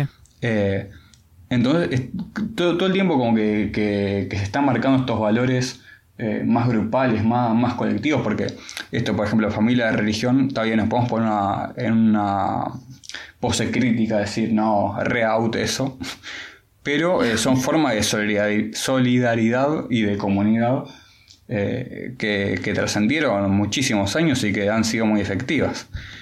Y eh, creo que es una película que está bien, no sé cómo plantearlo, digamos como que muestra la, parte buena de esto, la parte optimista y, que tenemos que abrazar de esto, pero con demostrando que, que está en sus últimos momentos. eh, y bueno, y, no muestra una contracara, o capaz sí yo no la vi, pero, pero eso, como que uno es consciente que eh, los jóvenes no, no piensan de la misma manera en el mundo linchiano que estos viejitos simpáticos que, que nada, encima son muy. Son todos unos, mm, no sé, el, tipo muy cabeza dura que todo el mundo dice, no, vos tenés que hacer tal cosa. Y él, no, no, yo voy a ir con el tractor de este punto a este punto. Y si se me rompe el tractor, me voy a comprar otro tractor y voy a ir de este punto a este punto, pero yo lo voy a hacer de mi manera. Y me voy a llevar unas salchichas en una heladera y a mí nadie me va a dar nada. Otra cosa que me, me pareció interesante es que él cuenta que después de la guerra se puso a escabiar mucho y que por el escabio se peleó con su hermano. Así que había una especie como de ciclo de que una pelea lo llevó a la otra. Eh, y me gusta como forma de eh, entender el por qué nos peleamos con gente. Como que siempre hay una pelea que lleva a la otra Sí. de una forma indirecta. Y hay como una pelea original que es la que nos hace eh, pelearnos con todo el resto del mundo siempre. Eso, poquito. Yo Linda, linda de Sí, eh, con esto que decían. eh, porque sí, yo también lo vi, obviamente. Sí, todo se trata sobre un amante que eh, le encaja un tiro en la cabeza al marido y después la otra que se pelea con el hermano y qué sé yo. Sí. eh, todos, todas las películas, aunque de refilón, aunque sea, eh, tocan esto del amor. Eh, y esto quizás lo tendría que decir al final, pero si lo dejo para el final, seguro que me olvido. Eh, todo remite, El abuelo Bache. todo remite a la primera película. Porque no sé quién era que decía Sí. que, que todo artista siempre quiere decir una cosa y después eh, cada obra es como un intento de decirlo diferente, pero em, em, básicamente dice lo mismo. Eh, Hmm. no sé si era así la frase, pero bueno, ¿a quién le importa? Eh, bueno, básicamente lo que quiero decir es que todos son cabezas borradoras. Todos eh, no aprenden, no aprenden. Ahora sí, vámonos. Y ahí suena tipo el, el ending de la faca y cerramos el capítulo. Ah, y yo acá tengo una frase que me gustó mucho, que cuando está con los ciclistas y le dicen, ¿qué es lo peor de ser viejo? Y si lo peor de ser viejo es recordar cuando era joven. Muy bueno, muy bueno. Che, estamos tirando una, unos statements en este capítulo, unas, unas frases, unas frasuris. Eh, muy buena. Eh, pero bueno, seguimos con la siguiente película, si les parece bien. Sí. Sí. Perfecto. La siguiente película para mí es su obra magna, ahora vemos si discutimos esto o no, pero es la que yo creo que mejor condensa todos los elementos que se consideran lynchianos en retrospectiva o a la posteridad, eh, y que está mejor lograda como concepto y práctica justamente, que es Mulholland Drive. No me acuerdo cómo se traducía. ¿El camino de los sueños? Bueno, seguimos la historia de... Ah, bueno, está protagonizada por Naomi Watts y Laura Harring, eh, que seguimos la historia de Naomi Watts llegando a Hollywood con el sueño de convertirse en una superestrella y en el camino se va a cruzar con una morocha así medio misteriosa que tuvo un choque eh, y que nada, ella la, la manda a su casa, tipo le dice vení, vení, vamos a ver qué te pasó. A su casa. la- Sí. a casa, vete, le dice. Eh, no, no, la, la- la trae con ella a su casa, digamos, a la casa de Naomi Watts. Y bueno, ahí como que establece una amistad con ella, pero a la vez como que hay todo un tema con quién es, con de dónde viene, con la identidad. Eh, y bueno, seguimos a estas dos mujeres en, en sus aventuras en, en Hollywood, básicamente. Hasta acá sin spoiler, si no la viste, corre a verla porque es un fucking peliculón, dura dos horas veintipico, dos horas y media creo, pero eh, vale cada minuto. Y, y bueno, ahora sí vamos con, con la teoría pura y dura. ¿Ustedes quieren hablar o yo puedo monologar sobre esta película? Yo quiero decir que eso del, del cubo no tiene ningún sentido. Y lo de la llave azul tampoco. Nada más. Ah, era eso. Esa era la frase de Lynch, me parece. ¿Qué quiere decir eh, la llave? Cada uno en su propia llave azul en la vida de otro. Ah. Eh, igual, ahí yo tengo. Mira, tengo. Yo sé qué significa esa llave. Uf. No, en realidad Eh. iba a decir que yo esta película me gustaba mucho, me gusta mucho. Eh, y que la proyecté en su momento. Y lo invité al bache y el bache no fue. Mentira. No, ¿a dónde? Mentira. Sí. ¿Ya éramos amigos de Ere? No, no. De hecho, al bache creo que le había hablado dos veces, pero estabas invitado al evento y no fuiste, bache. Y seguro estaba enfermo. Me dolía la pancita. Así son. Sí, sí. Eh, Sí, seguro. Así son. ¿eh? Otro, eh, yo quizás tengo la teoría. Y es que ya tiene un personaje medio cenobita. Y dice, bueno, le voy a robar también el cubo de mierda ese que llámalo cenobita, ¿no? ¿Cenovita es algo real fuera de la película Hellraiser? ¿De esa película estamos hablando, Milo? Ah, ok. Eh, ahí va, boludo. Ese era el título de la película. Hellraiser, boludo. Dice, no sé de qué están hablando. Perdón. Fue- fueron momentos confusos. O sea, capaz me perdía en una frase y ya no entendía toda la conversación que estaban teniendo, Claro, chicos. como la película de Lynch. Como no me acuerdo que dijiste vos que pasó lo mismo. Sí, sí. A ver, bueno. Yo acá tengo literalmente apuntes sobre esta película, así que ustedes siéntanse libres de frenarme cuando me pongo muy Para, para, para. Pero voy a arrancar. No, ¿Qué? mentira. Ya me, ya me frenaste, yo no lo puedo creer. Em, bueno, datos. ¿Sabían que la productora de esta película, que es Canal Más, ofreció pasar un corto para explicarla antes de, de que se proyecte? Tipo, era dato de, de color.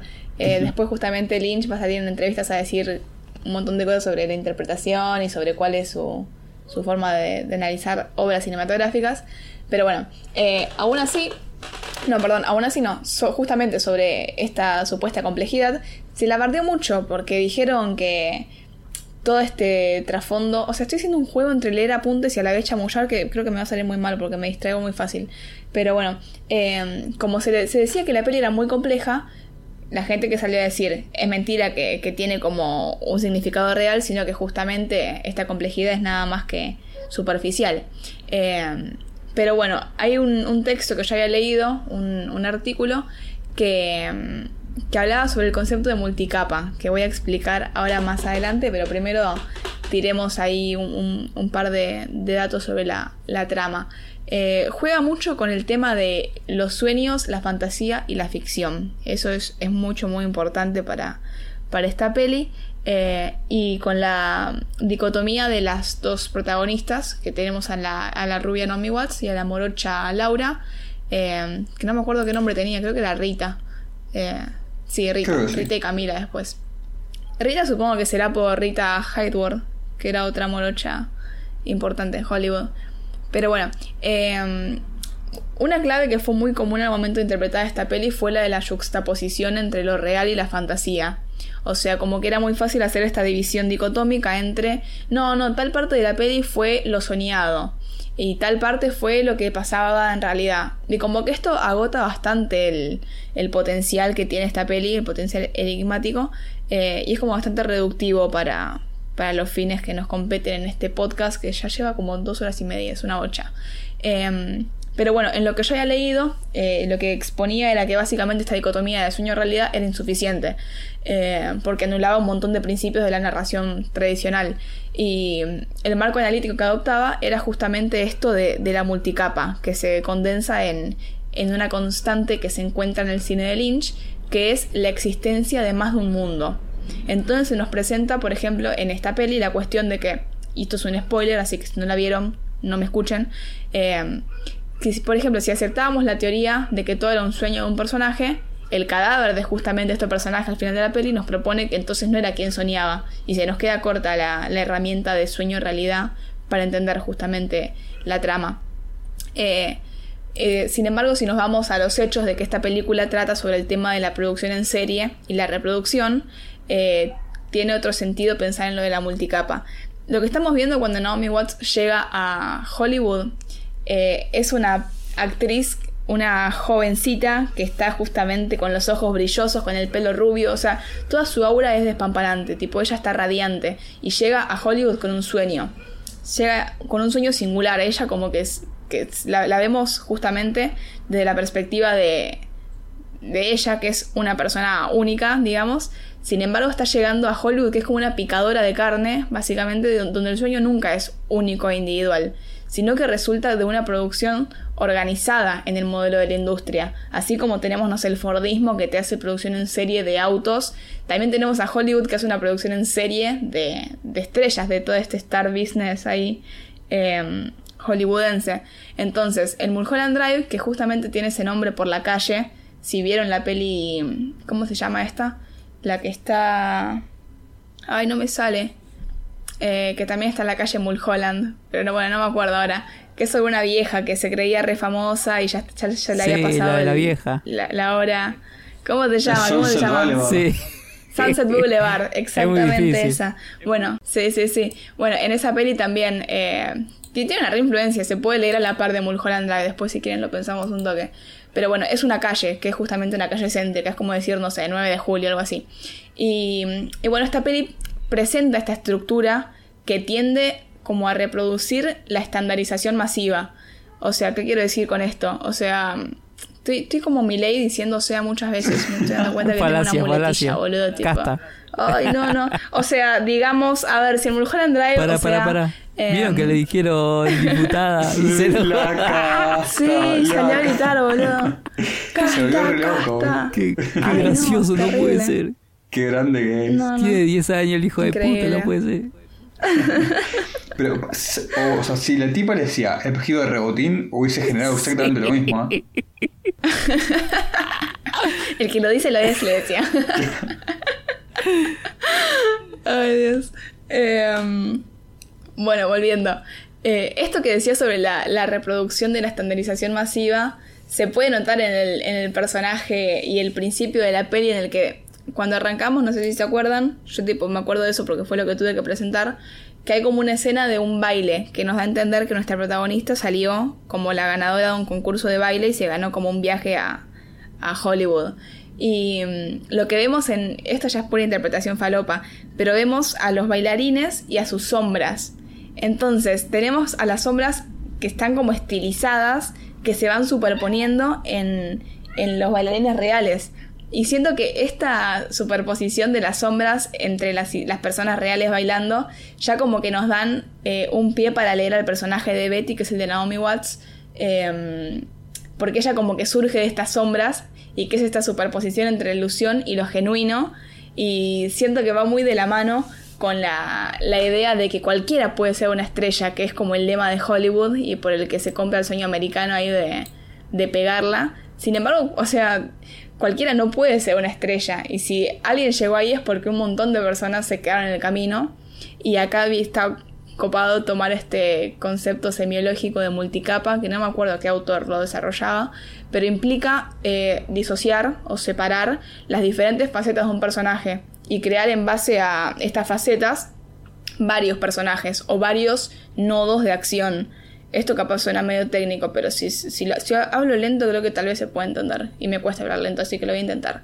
Em, que generalmente nosotros encontramos a los personajes entretejidos en un todo que en apariencia es homogéneo. ¿Qué quiero decir con esto? Encontramos un personaje X en la historia de David Lynch que parece que tiene un rol en la trama, que la trama es una y, solo una, o sea, es homogénea, pero que resulta incomprensible por momentos y más si intentamos buscar detrás de esto una trama lineal. como, ¿Qué quiero decir si yo? Como la peli de Lucio Fulci, que decía la otra vez. Eh, ¿Qué habías dicho? que eran como eh, secuencias eh, de de un mismo catástrofe, pero eh, no, no están unidas. Sí, puede ir por ahí. Sí, sí.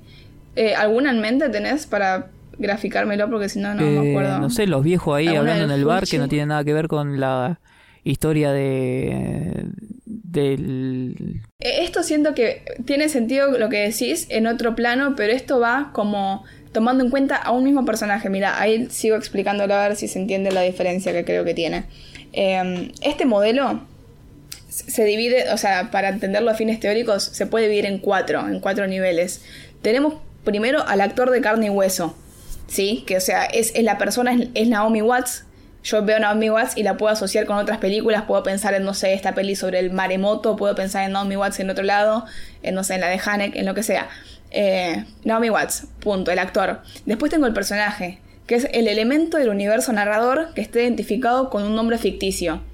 Por ejemplo, Naomi Watts en esta película hace de Betty y después, bueno, de Diane. Acá ya tenemos una bifurcación, porque en las pelis normales solemos tener un, actor que hace de un personaje con un solo nombre. Acá tenemos un desdoblamiento ya por ese lado, tipo en este segundo nivel ya se nos abren dos. Después tenemos el rol, que es una referencia intertextual a un conjunto de códigos propios del género. O sea, el rol hace más una referencia a vínculos dentro de la trama que estamos viendo. O sea, los vínculos que tiene Betty no son los mismos que tiene Diane eh, dentro de esta ficción que estamos consumiendo de, Lynch. Y más allá del rol tenemos la última capa o el último nivel, que es el agente de acción, que lo que quiere decir es la posición que ocupa el personaje dentro del esquema de acción. O sea, el, rol son estas funciones que tiene cada eh, personaje con cada nombre, Betty, Diane, lo que sea. Sin embargo, la gente de acción son estos nodos vinculares dentro de la propia trama, que esto es más complejo porque pueden haber eh, puntos en común, roles en común o funciones que desempeñan los personajes en común que no se chocan en la trama, sin embargo, sí se unen cuando vemos a la trama como un todo dentro de esta multicapa linchiana. Pensemos en la que hablamos antes, la de Lost Highway. Se nos cambia el actor, se nos cambió el ser de carne y hueso, literalmente cambia. El personaje, no me acuerdo, tenía el mismo nombre, ¿no? Eh, no, no, me acuerdo ese dato. Era otra persona, supuestamente. Se le cambiaba también el nombre. Ok. Se le cambia el rol. O sea, los códigos que tiene eh, son otros, las funciones que tienen son otras. Sin embargo, el agente de acción o estos nodos vinculares tienen un sentido que prevalece por debajo de todas estas cosas que cambiaron. O sea, hay como esta. este de, el acercamiento con la figura de la femme fatal, eh, cómo cómo lo interpela en su identidad, lograr conseguir estar con esta mujer o no, los problemas que tienen, los villanos, lo que sea, hay como todo algo que prevalece y se interconecta a pesar de que lo demás cambió, o eso va cambiando a pesar de que lo demás prevalece. O sea, eso es eh, muy complejo de, analizar si uno toma cada cosa singularmente y no logra ver como esta, este desdoblamiento. Ay, mi gato está llorando. Eh, quiere que me calle. Cuando hablo mucho se pone así. Eh, pero bueno, en las pelis de Lynch se produce un problema ante el actor y el personaje, porque un mismo actor puede interpretar a otro personaje dentro de la misma película, puede intercambiar nombres, entonces la interpretación lineal se ve como obstaculizada por la disociación. O sea, hay como una lógica de disociación entre los dos niveles de la figura del actor. Y las interacciones entre las diferentes instancias son explotadas por Lynch, porque él genera historias reales a partir de estas disociaciones. Entonces uno se queda como, esto que pasó va a tal línea temporal, o ni siquiera temporal, sino a tal línea de acción, como que vieron que el tiempo en Lynch es muy raro de, de establecer. Sí, Tipo, no- o sea, yo como creo que va más por el lado capaz de capa de realidad que de línea temporal. Eh, Exactamente. O sea, que en eso también, que, que es lo que decía yo antes en Lost Highway, eh, que para mí como el concepto fundamental acá es que no hay una realidad eh, tipo mamushka dentro de la otra realidad. Eh, simplemente Claro. son realidades, no sé cómo decirlo, paralelas pero confluyentes también, que se van interconectando, eh, con- pero con el mismo grado de validez, por así decirlo. Eh, porque el Lynch siempre se cae en esto. Tiene una interpretación psicológica simple, posible, creo, pero siempre termina siendo como un poco, poco interesante. Eh, Sí. Porque bueno, en esta, en, en Mulholland Drive siempre se dijo, eh, toda la primera parte en realidad es una proyección de la piba que quiere proteger a la otra y que al otro y que al director le vaya mal porque en realidad el director está con la que le gusta. Eh, que nada, o sea, ponerle que es válido, pero es poco interesante. eh, y Claro.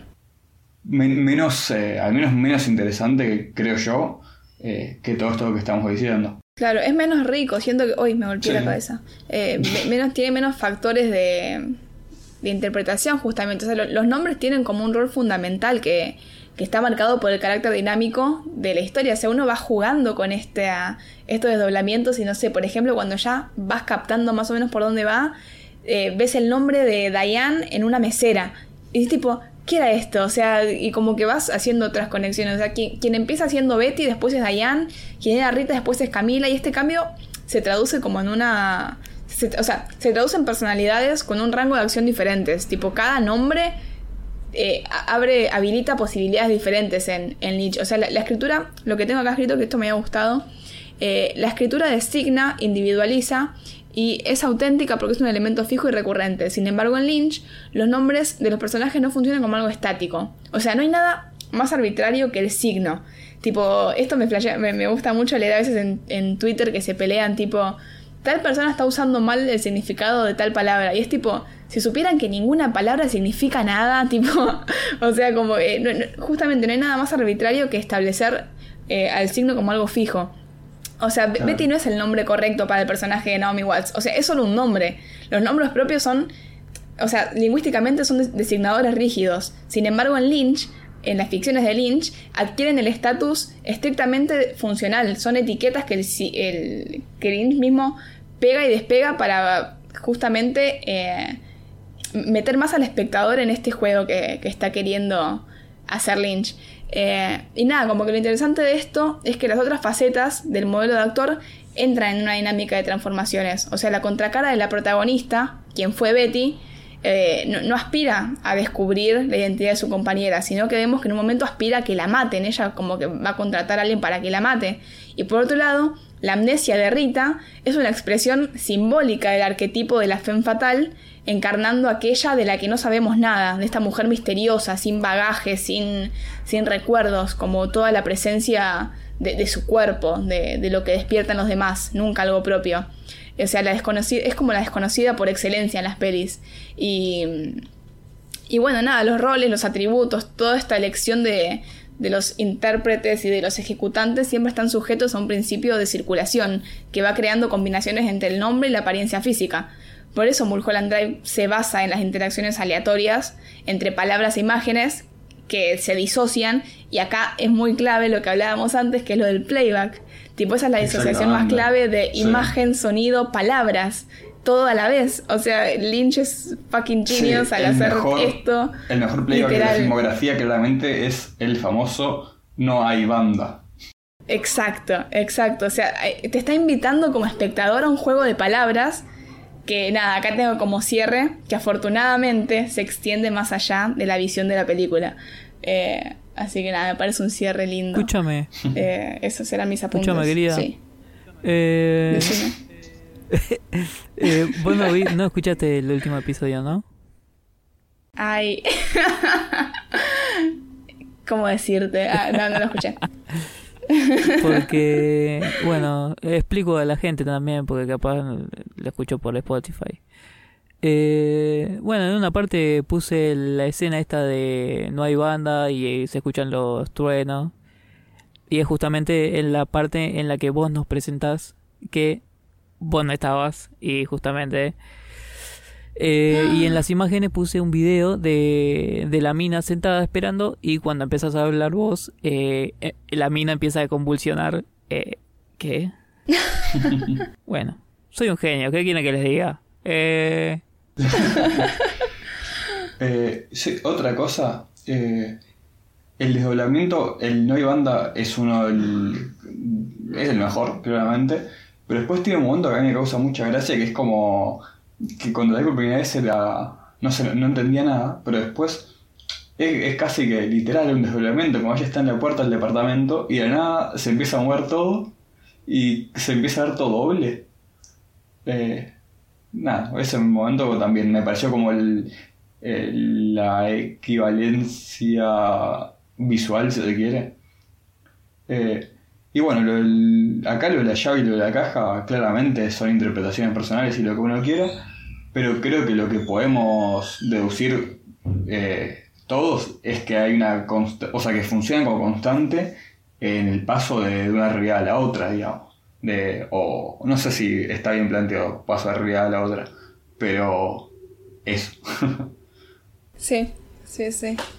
Eh, y después, minis apuntes. Uno, eh, esta película tiene una facilidad tremenda para meter personajes y escenas eh, descolgadas que son excelentes. Eh, ya sea la escena del jumpscare, el mejor jumpscare de la historia. eh, Sí. La escena en la que el director llega a la casa y está el carrera de la pileta con la esposa y, y lo tira volando, que eso me causa mucha gracia. O la escena de Jacob the Lost, que eso me parece muy bueno. Un tipo que laburó en Lost Highway, eh, no, perdón, en Mulholland Drive y en Lost. O sea, ya trascendiste cualquier tipo de, de plano, estás en todas las realidades posibles. Eh, nada, la escena en la que él mata a mucha gente en, un en unas oficinas me parece muy genial. Sí. Eh, y se introduce otro elemento, bueno, no sé si se introduce, pero de hecho no. Retoma un elemento que estuvo muy presente en la primera película y poco presente en otras películas y que en la siguiente película va a volver a aparecer, que es eh, los viejos que miran de forma turbia. Eh, pues los viejos dan mucho miedo, boludo. Eh, y después otra cosa también muy genial que creo que esta película es la que mejor lo explota, es el darse cuenta de cómo el tiempo puede eh, agregarle significado a las cosas en cuanto a un plano de una cara por un segundo nos parecería un típico plano de cualquier película. Pero si esa cara en vez de un segundo está 5 segundos, ya molesta, ya nos hace pensar en que eh, justamente esta idea de eh, por fuera de la superficie hay algo escondido, oscuro, que nada, Lynch eh, suele manifestarlo siempre en estos personajes turbios, medio loquitos, o en las mafias, o en la sociedad, o lo que sea, pero que en esta película siento que se ve poco, más allá de esto, las escenas de gente queriendo matar a gente o matando gente, eh, pero logra mucho eh, mostrándote algo supuestamente lindo, generarte esto de, uh, pará, acá hay algo malo porque eh, si fuese simplemente esta cosa linda no me estaría mostrando esto por tanto tiempo. Claro. y el mejor ejemplo son los viejos en el taxi, que tenés un plano de, no sé, 10 segundos de viejos riéndose en un taxi. Que eso también, muy, muy genial. Qué grande Lynch, boludo. Sí, la verdad que sí. Eh, yo creo que con esta cerramos o a alguien más le queda algo por decir. eh, Eh, sí, sí, ya está ahí. yo no, tengo una cosa que cuando hicimos el episodio sobre Lucio Fulci, que se acuerdan que les dije que había un personaje que era que tenía cara de pajero violento. no me acuerdo bien cuál era. Bueno, uno, eh, que se repetía en varias de las películas. Y Sí. y em, vi un video que hizo el canal de YouTube Club de Horror eh, que dice que, hizo lo mismo eh, habló sobre la trilogía de ay cómo se llamaba bueno no, no me acuerdo la del infierno Las puertas del infierno, ¿era? exactamente Eh, y dijo Sí. que ese era Lul ese ese era Fulci haciendo un cameo en su propia película. Qué cara de pajero violento que tiene Fulci. Es verdad. Ah, eh, y otra cosa. Eh, el tema este, yo se los tiré porque me lo tiró eh, No soy un robot. Ya lo recomendé en YouTube. Hace videitos cortos sobre cosas interesantes y under. Eh, ah, y tenemos mensajitos. Pará que no terminamos Ah, todavía. Nos falta Rabbids e Inland Empire. Ah, yo pensé que ya estábamos terminando. Bueno, entonces no, ya. no, no. Hablo rápido. Rabbids, corto de David Lynch, corto mediometraje, 42 minutos. Seguimos unos conejos humanoides y su vida cotidiana. Em, no pasa nada, pero hablan, hablan entre ellos. ¿De qué hablan? No lo sé. Eh, son como diálogos, esto lo dije antes de grabar, diálogos inconexos que, por ejemplo, no se te contestan. Eh, lo dejé en la cocina. Después siguen hablando y dicen, no sé, cualquier cosa, tipo, afuera está soleado, eh, verde. Y después, no sé, pasan cinco minutos y dice, ¿dónde dejaste la cuchara? Y como que vos te acordás de que hace cinco minutos te había contestado, lo dejé en la cocina, y vas uniendo como frasecitas que tienen sentido, pero no entendés qué sentido porque ya pasaron muchas cosas y te lo olvidaste, y, aunque lo entiendas no, no entendés bien de qué habla. Y nunca hice el laburo de unir los diálogos, así que si alguien conoce a alguien que haya hecho el laburo de sacar diálogo por diálogo e ir uniendo con lo que más o menos cierra sentido común, pásenmelo porque desde que lo vi en 2015, 2016, estoy con esa duda de si alguien lo hizo. Y, y no tengo idea, pero nada, encima es returbio todo, el ángulo de cómo se graba, cómo está la iluminación, los conejos ahí humanoides raros, buenísimo. Véanlo, muy turbio y vuelve a aparecer en la siguiente película y la última que grabó hasta el momento, que es Inland Empire 2006, protagonizada por Laura Dern y Jeremy Irons. Ambos ya aparecieron antes en su filmografía. ¿Alguien quiere contar de qué va Inland Empire? Pero, Jeremy Irons, ¿en cuál había aparecido? Jeremy Irons. No, perdón, perdón. Eh, me confundí con Justin Theroux, que es el que está en Mulholland Drive, Hmm. que es el, el director. Claro, sí. Que es el esposo de Jennifer Aniston. ¿En serio? Creo que sí. ¿Arre? Bueno, vos contá mientras de qué va yo chequeo este dato. Eh, la película esta, Inland Empire, es la hipérbole de lo anterior, lo que venía haciendo antes, infumable. Eh, pero yendo al plot. A Laura Dern, que es una actriz, le dicen, vos podés filmar eh, una película, un guion original. Pero después se entera ella que no es un guion original, sino que es una adaptación eh, de una película polaca que estaba maldita. Y ella empieza a tener medio una locura que se, se confunde a ella con su personaje, empieza así full esquizo. Y mientras vemos clips eh, de una mina viendo la tele. Y viendo a Laura Dern y muy asustado. Y viendo otras cosas también. eh, como Rabbits y, otras cosas que no me acuerdo qué eran. Eh, bueno, acá de vuelta, ¿no? La escapa es realidad. Que acá a mí lo que me pasa es que siento que sí hay como una relación directa porque sí es una especie de mamullo, o sea, como que es más claro, ¿no? El, hay una mina que ve en la tele eh, algo y ese algo es una historia de eh, una actriz que interpreta algo que se le confunde, como que siento que hay un, Sí. eh, una- un orden, si se quiere, un- una condición a la otra. Sí. Eh, no sé, capaz que no igual. Lo. Esto no me acuerdo si lo contaste. Aunque lo acabaste de contar. Eh, de la, la vieja que llega. Que es como una vecina nueva o algo así. Que. Ah, sí, la polaca. Terrible cara de psicópata mal. Eh, Sí, sí, sí, sí. que eh, se come ahí, se toman un cafecito y una masita seca y mientras que hablan todo bien, la, la, la vieja empieza a tirar comentarios turbina, le dice, Sí. ah, así que mataste a alguien, hija de remil puta o algo así. Y, y Laura, Sí, sí, Laura sí. Dern le dice, eh, eh, disculpe, pero no me gusta que use ese vocabulario. Muy bueno. Yo le, yo le dije a Dere, che, Dere, vos la has visto, ¿no? Todavía, cuando te pregunté. No, o sea, no. Me acuerdo. No, no sé, no me acuerdo cómo fue. Le dije tipo, che, Dere, eh, estoy en cierta circunstancia en este momento, vos decís que viene Inland Empires, lo único que no quiero que aparezca son Screamers y Rabbits. ¿Y qué aparece en los primeros 20 minutos? Eh, Rabbits ahí tipo en la tele, una vieja re falopa con una cara de turbia hablando boludeces y escenas re tensas y yo dije, la puta madre. Eh, no me acuerdo qué te dije porque lo busqué y te mandé audios. Sí, Y no tiene una cara escuché fue el nada. creepypasta en un momento muy graciosa. Mal, mal, mal, mal. Ah, Eh, para, y así algo que, tenemos que, que mencionar sí o sí. En esta película aparece Harry Staton haciendo un personaje muy gracioso. El asistente de elección que les manguea a todos los actores plata. Sí. Eh, lo mejor de la película. boludo. Claramente lo mejor de la película. Eh, Sí. Y que me hace acordar, teníamos que mencionarlo a Harry Staton, que labura en varias películas de Lynch. eh, y que es probablemente el mejor actor de la historia. Y que probablemente en la mejor película hecha en 1984, que es Paris, Texas. Ah, porque era tan específico, Y tan- ¿no? claro. Pero bueno, una gran película de cualquier año. Uno de sus pocos protagónicos, junto con Lucky, otra de las mejores películas de la historia. Sí.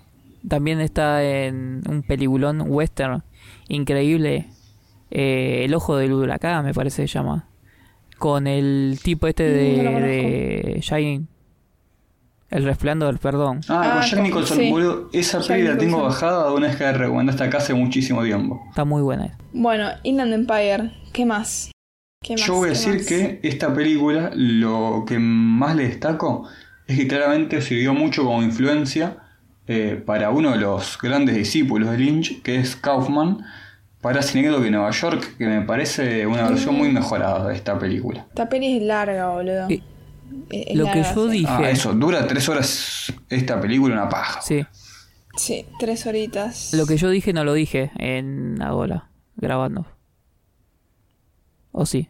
¿Qué cosa? Que. De repetir, no, de- de- que contaban los, los actores que la Terrick malició fuerte y Ah, sí. les daba papelitos el mismo día con los diálogos y ellos tenían que in- interpretar. Eh, medio- que es como un- una suma de un montón de. de ¿Cómo se dice esto? Eh, Cadáver exquisito. no, de. Ay, no me sale. Cuando, cuando eh, spoil. No, ah. Bueno, voy a morir. Dale que va, dale. Cuando haces algo sin ¿Cuál es la pensar. intención? eh, Espontáneo. eh, sí, claro. Pero lo que hacen los actores, no me acuerdo cómo se llama, bueno. Improvisar. Exactamente, Improvisar. vamos, carajo. Qué equipo la saca, loco, increíble. No se Ah. y puede tan creer. solo costó dos horas y media. Hicimos 20 tomas y esta fue la mejor. Eh, bueno, Dios. mucho de eso. Eh, Ah, y- ah, algo que quería decir, para, para. Eh, véanse, voy a dejar en, en la caja de comentarios a en la descripción un video que es tipo un compilation de momentos de David Lynch que te hacen ver lo tierno que es ese viejo. Tipo, e- es un fucking dulce de leche. Y ama a Laura Dern. Tipo, le dice Tidbits, que es un apodo súper lindo. Y para publicitar esta película, como no podían pagar publicidad, el chabón que hizo alquiló una vaca. Así como se lo estoy contando. Alquiló una vaca y tenía solamente la, mm, el, póster de la película de Inland Empire. Y cuando la gente se acercaba para preguntar qué estaba pasando, él les contaba sobre la película. Tipo, esa fue su movida publicitaria. No sé si le fue bien, si le fue mal, no tengo data sobre eso, pero me parece muy lindo y quedó grabado y hay un montón de charlas. Y lo lindo que, que habla con Laura Dern. No sé, la verdad que es todo muy, muy wholesome. Así que se los recomiendo, los voy a dejar ahí linkeado para que lo chequen. Un tipazo. Yo a mi exposición ahí en francés la cerré con ese video y todos se quedaron súper enternecidos y la profe obviamente me, me tuvo que aprobar. Ah, no le quedó otra, el poder del amor me hizo aprobar francés. che, tres horas, boludo. qué locura. Increíble. Bueno, ¿no vamos a la mierda? Y nos Sí, vamos a la mierda. eh, ya. lean los mensajitos. ¿Qué mensajitos? Que ¿Dónde los están? pasé en un canal. ¿Cuál es? ¿Links? Los mensajitos. Rocío, Los aguante la no faca y sus programas. ¿Cómo? Para, para, para que estoy leyendo el mensaje Que de los Rocío. memes lo digo que no los vamos a leer, supongo, pues no tiene mucha gracia decir eh, un señor con un mono. No, no. Pero lo vamos a poner en, en el video. Ay, está la foto de la vaca, boludo. Eso, esto estaba hablando yo. Ahí está en el, en el canal. Después lo, lo pongo ahí en el, en el video. ¿Está tomando Eh, mate, bueno. loco, no? No. Ah, no, se está prendiendo un pucho. Sí, sí. Mensaje de Rocío que nos compró cafecitos. Aguante la faca y sus programas de más de dos horas. Este capítulo de casi tres es para vos, Rocío. Saluditos desde Neuquén. Saluditos desde zona sur, Buenos Aires. Después, ¿qué más dijeron? Todo el capítulo debería sonar de fondo ese principio siniestro que le mete Badalamenti, Aguante Lynch y ustedes. Gracias, Mauro, por tu mensaje. Tomex dijo, al fin volvieron, ratas. Esto lo habrá mandado a una bocha y no volvimos Se- más. se Perdón, comió la Tomex. Eh, que la faca para, no para. muera. Sentate, que te toque decir No algo. solo se comió la mague, se comió. Se comió un palo. Ojalá no, te bueno, recuperes, acá hay data interna. Se pegó un palazo. Eh, cabeza de radio nos dijo, ¿cómo vas a dejar afuera Twin Peaks? Sos boludo, sos boludo. También hablan sus discasos. Para otro día. Después, ¿qué más? Eh, ¿Algún no, mensajito eh, más? Lynch, es- la música de Lynch es apretar botones, mira lo que te digo. Patricio Fuego dijo, dato falopa, Lynch tenía un centro de meditación en Varela. Lo cerraban hace no tanto, solo abría los jueves. Es bueno saberlo. Eh, hay que seguir hablando de Lynch igual, ¿eh? Para el otro capítulo. Tengo mucha ganas de hablar de su teoría de las ideas. Así como Platón tenía su teoría de las ideas. Eh, Voy a comprar ese libro solo para leerlo. y Cook Podcast. Cat, podcast. Cook. ¿Cómo? Cook Podcast. No, pasó un meme. Va, un meme no, la imagen esa de. Puede ser más. explicar mejor. Y. y, Ay, sí. y Lynch diciendo no. Eh, ¿Tenés contexto de eso? Es buenísimo. Eh, creo que le estaban preguntando la explicación de una película. Muy bien. Él tiró como una línea y tengo entendido, pero hace un montón que no lo veo ese video. Está, está ahí en el compilado. Bueno, y Mr. Pereza nos tiró Así un que montón todo de se memes. va. Que los Sí. dejaremos por Sí. ahí. Tal vez. O tal vez no. Pereza, uno de los integrantes del equipo de figuritas del álbum virtual. Eh, tengo que recordar. Bien, bien. Pereza, el hijo de puta que va por la película 950 en septiembre. Yo no puedo creer que haya visto 950 películas este año nomás. Me hace mal. Eh, Y pero yo bueno. el, el Pereza.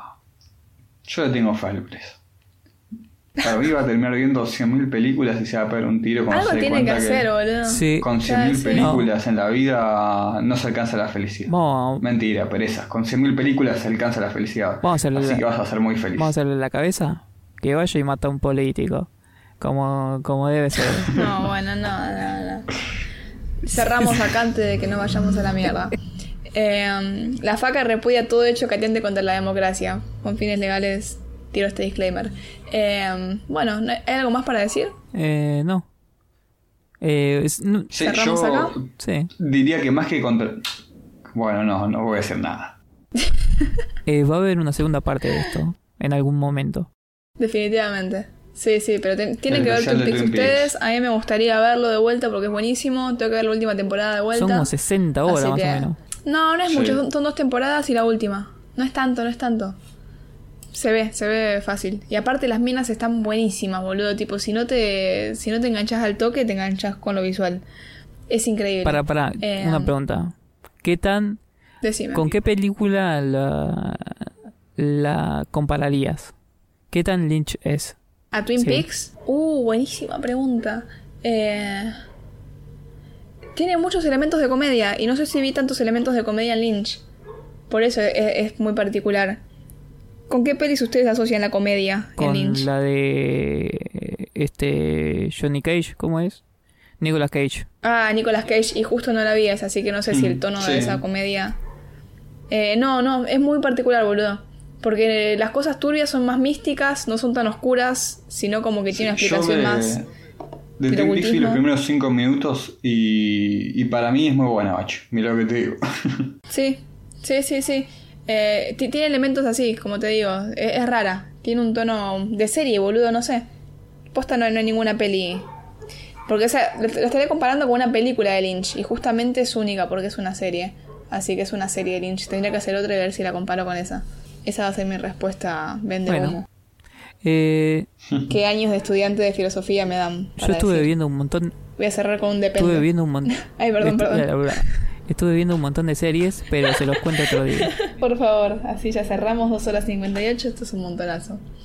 Bueno, si no queda más nada para decir, este fue el capítulo de esta semana. Nos estamos escuchando la próxima. Chao. ¿Les puedo pedir un abrazo? Así hoy simbolizamos este día del amigo con este abrazo. Diego Maradona, Leonardo Fabio. Tanta sangre que se llevó el río, yo vengo a ofrecer mi corazón. No será tan fácil, yo sé que pasa, no será tan simple como pensaba, como abrir el pecho y sacar el alma, una cuchillada de amor. Hasta luego.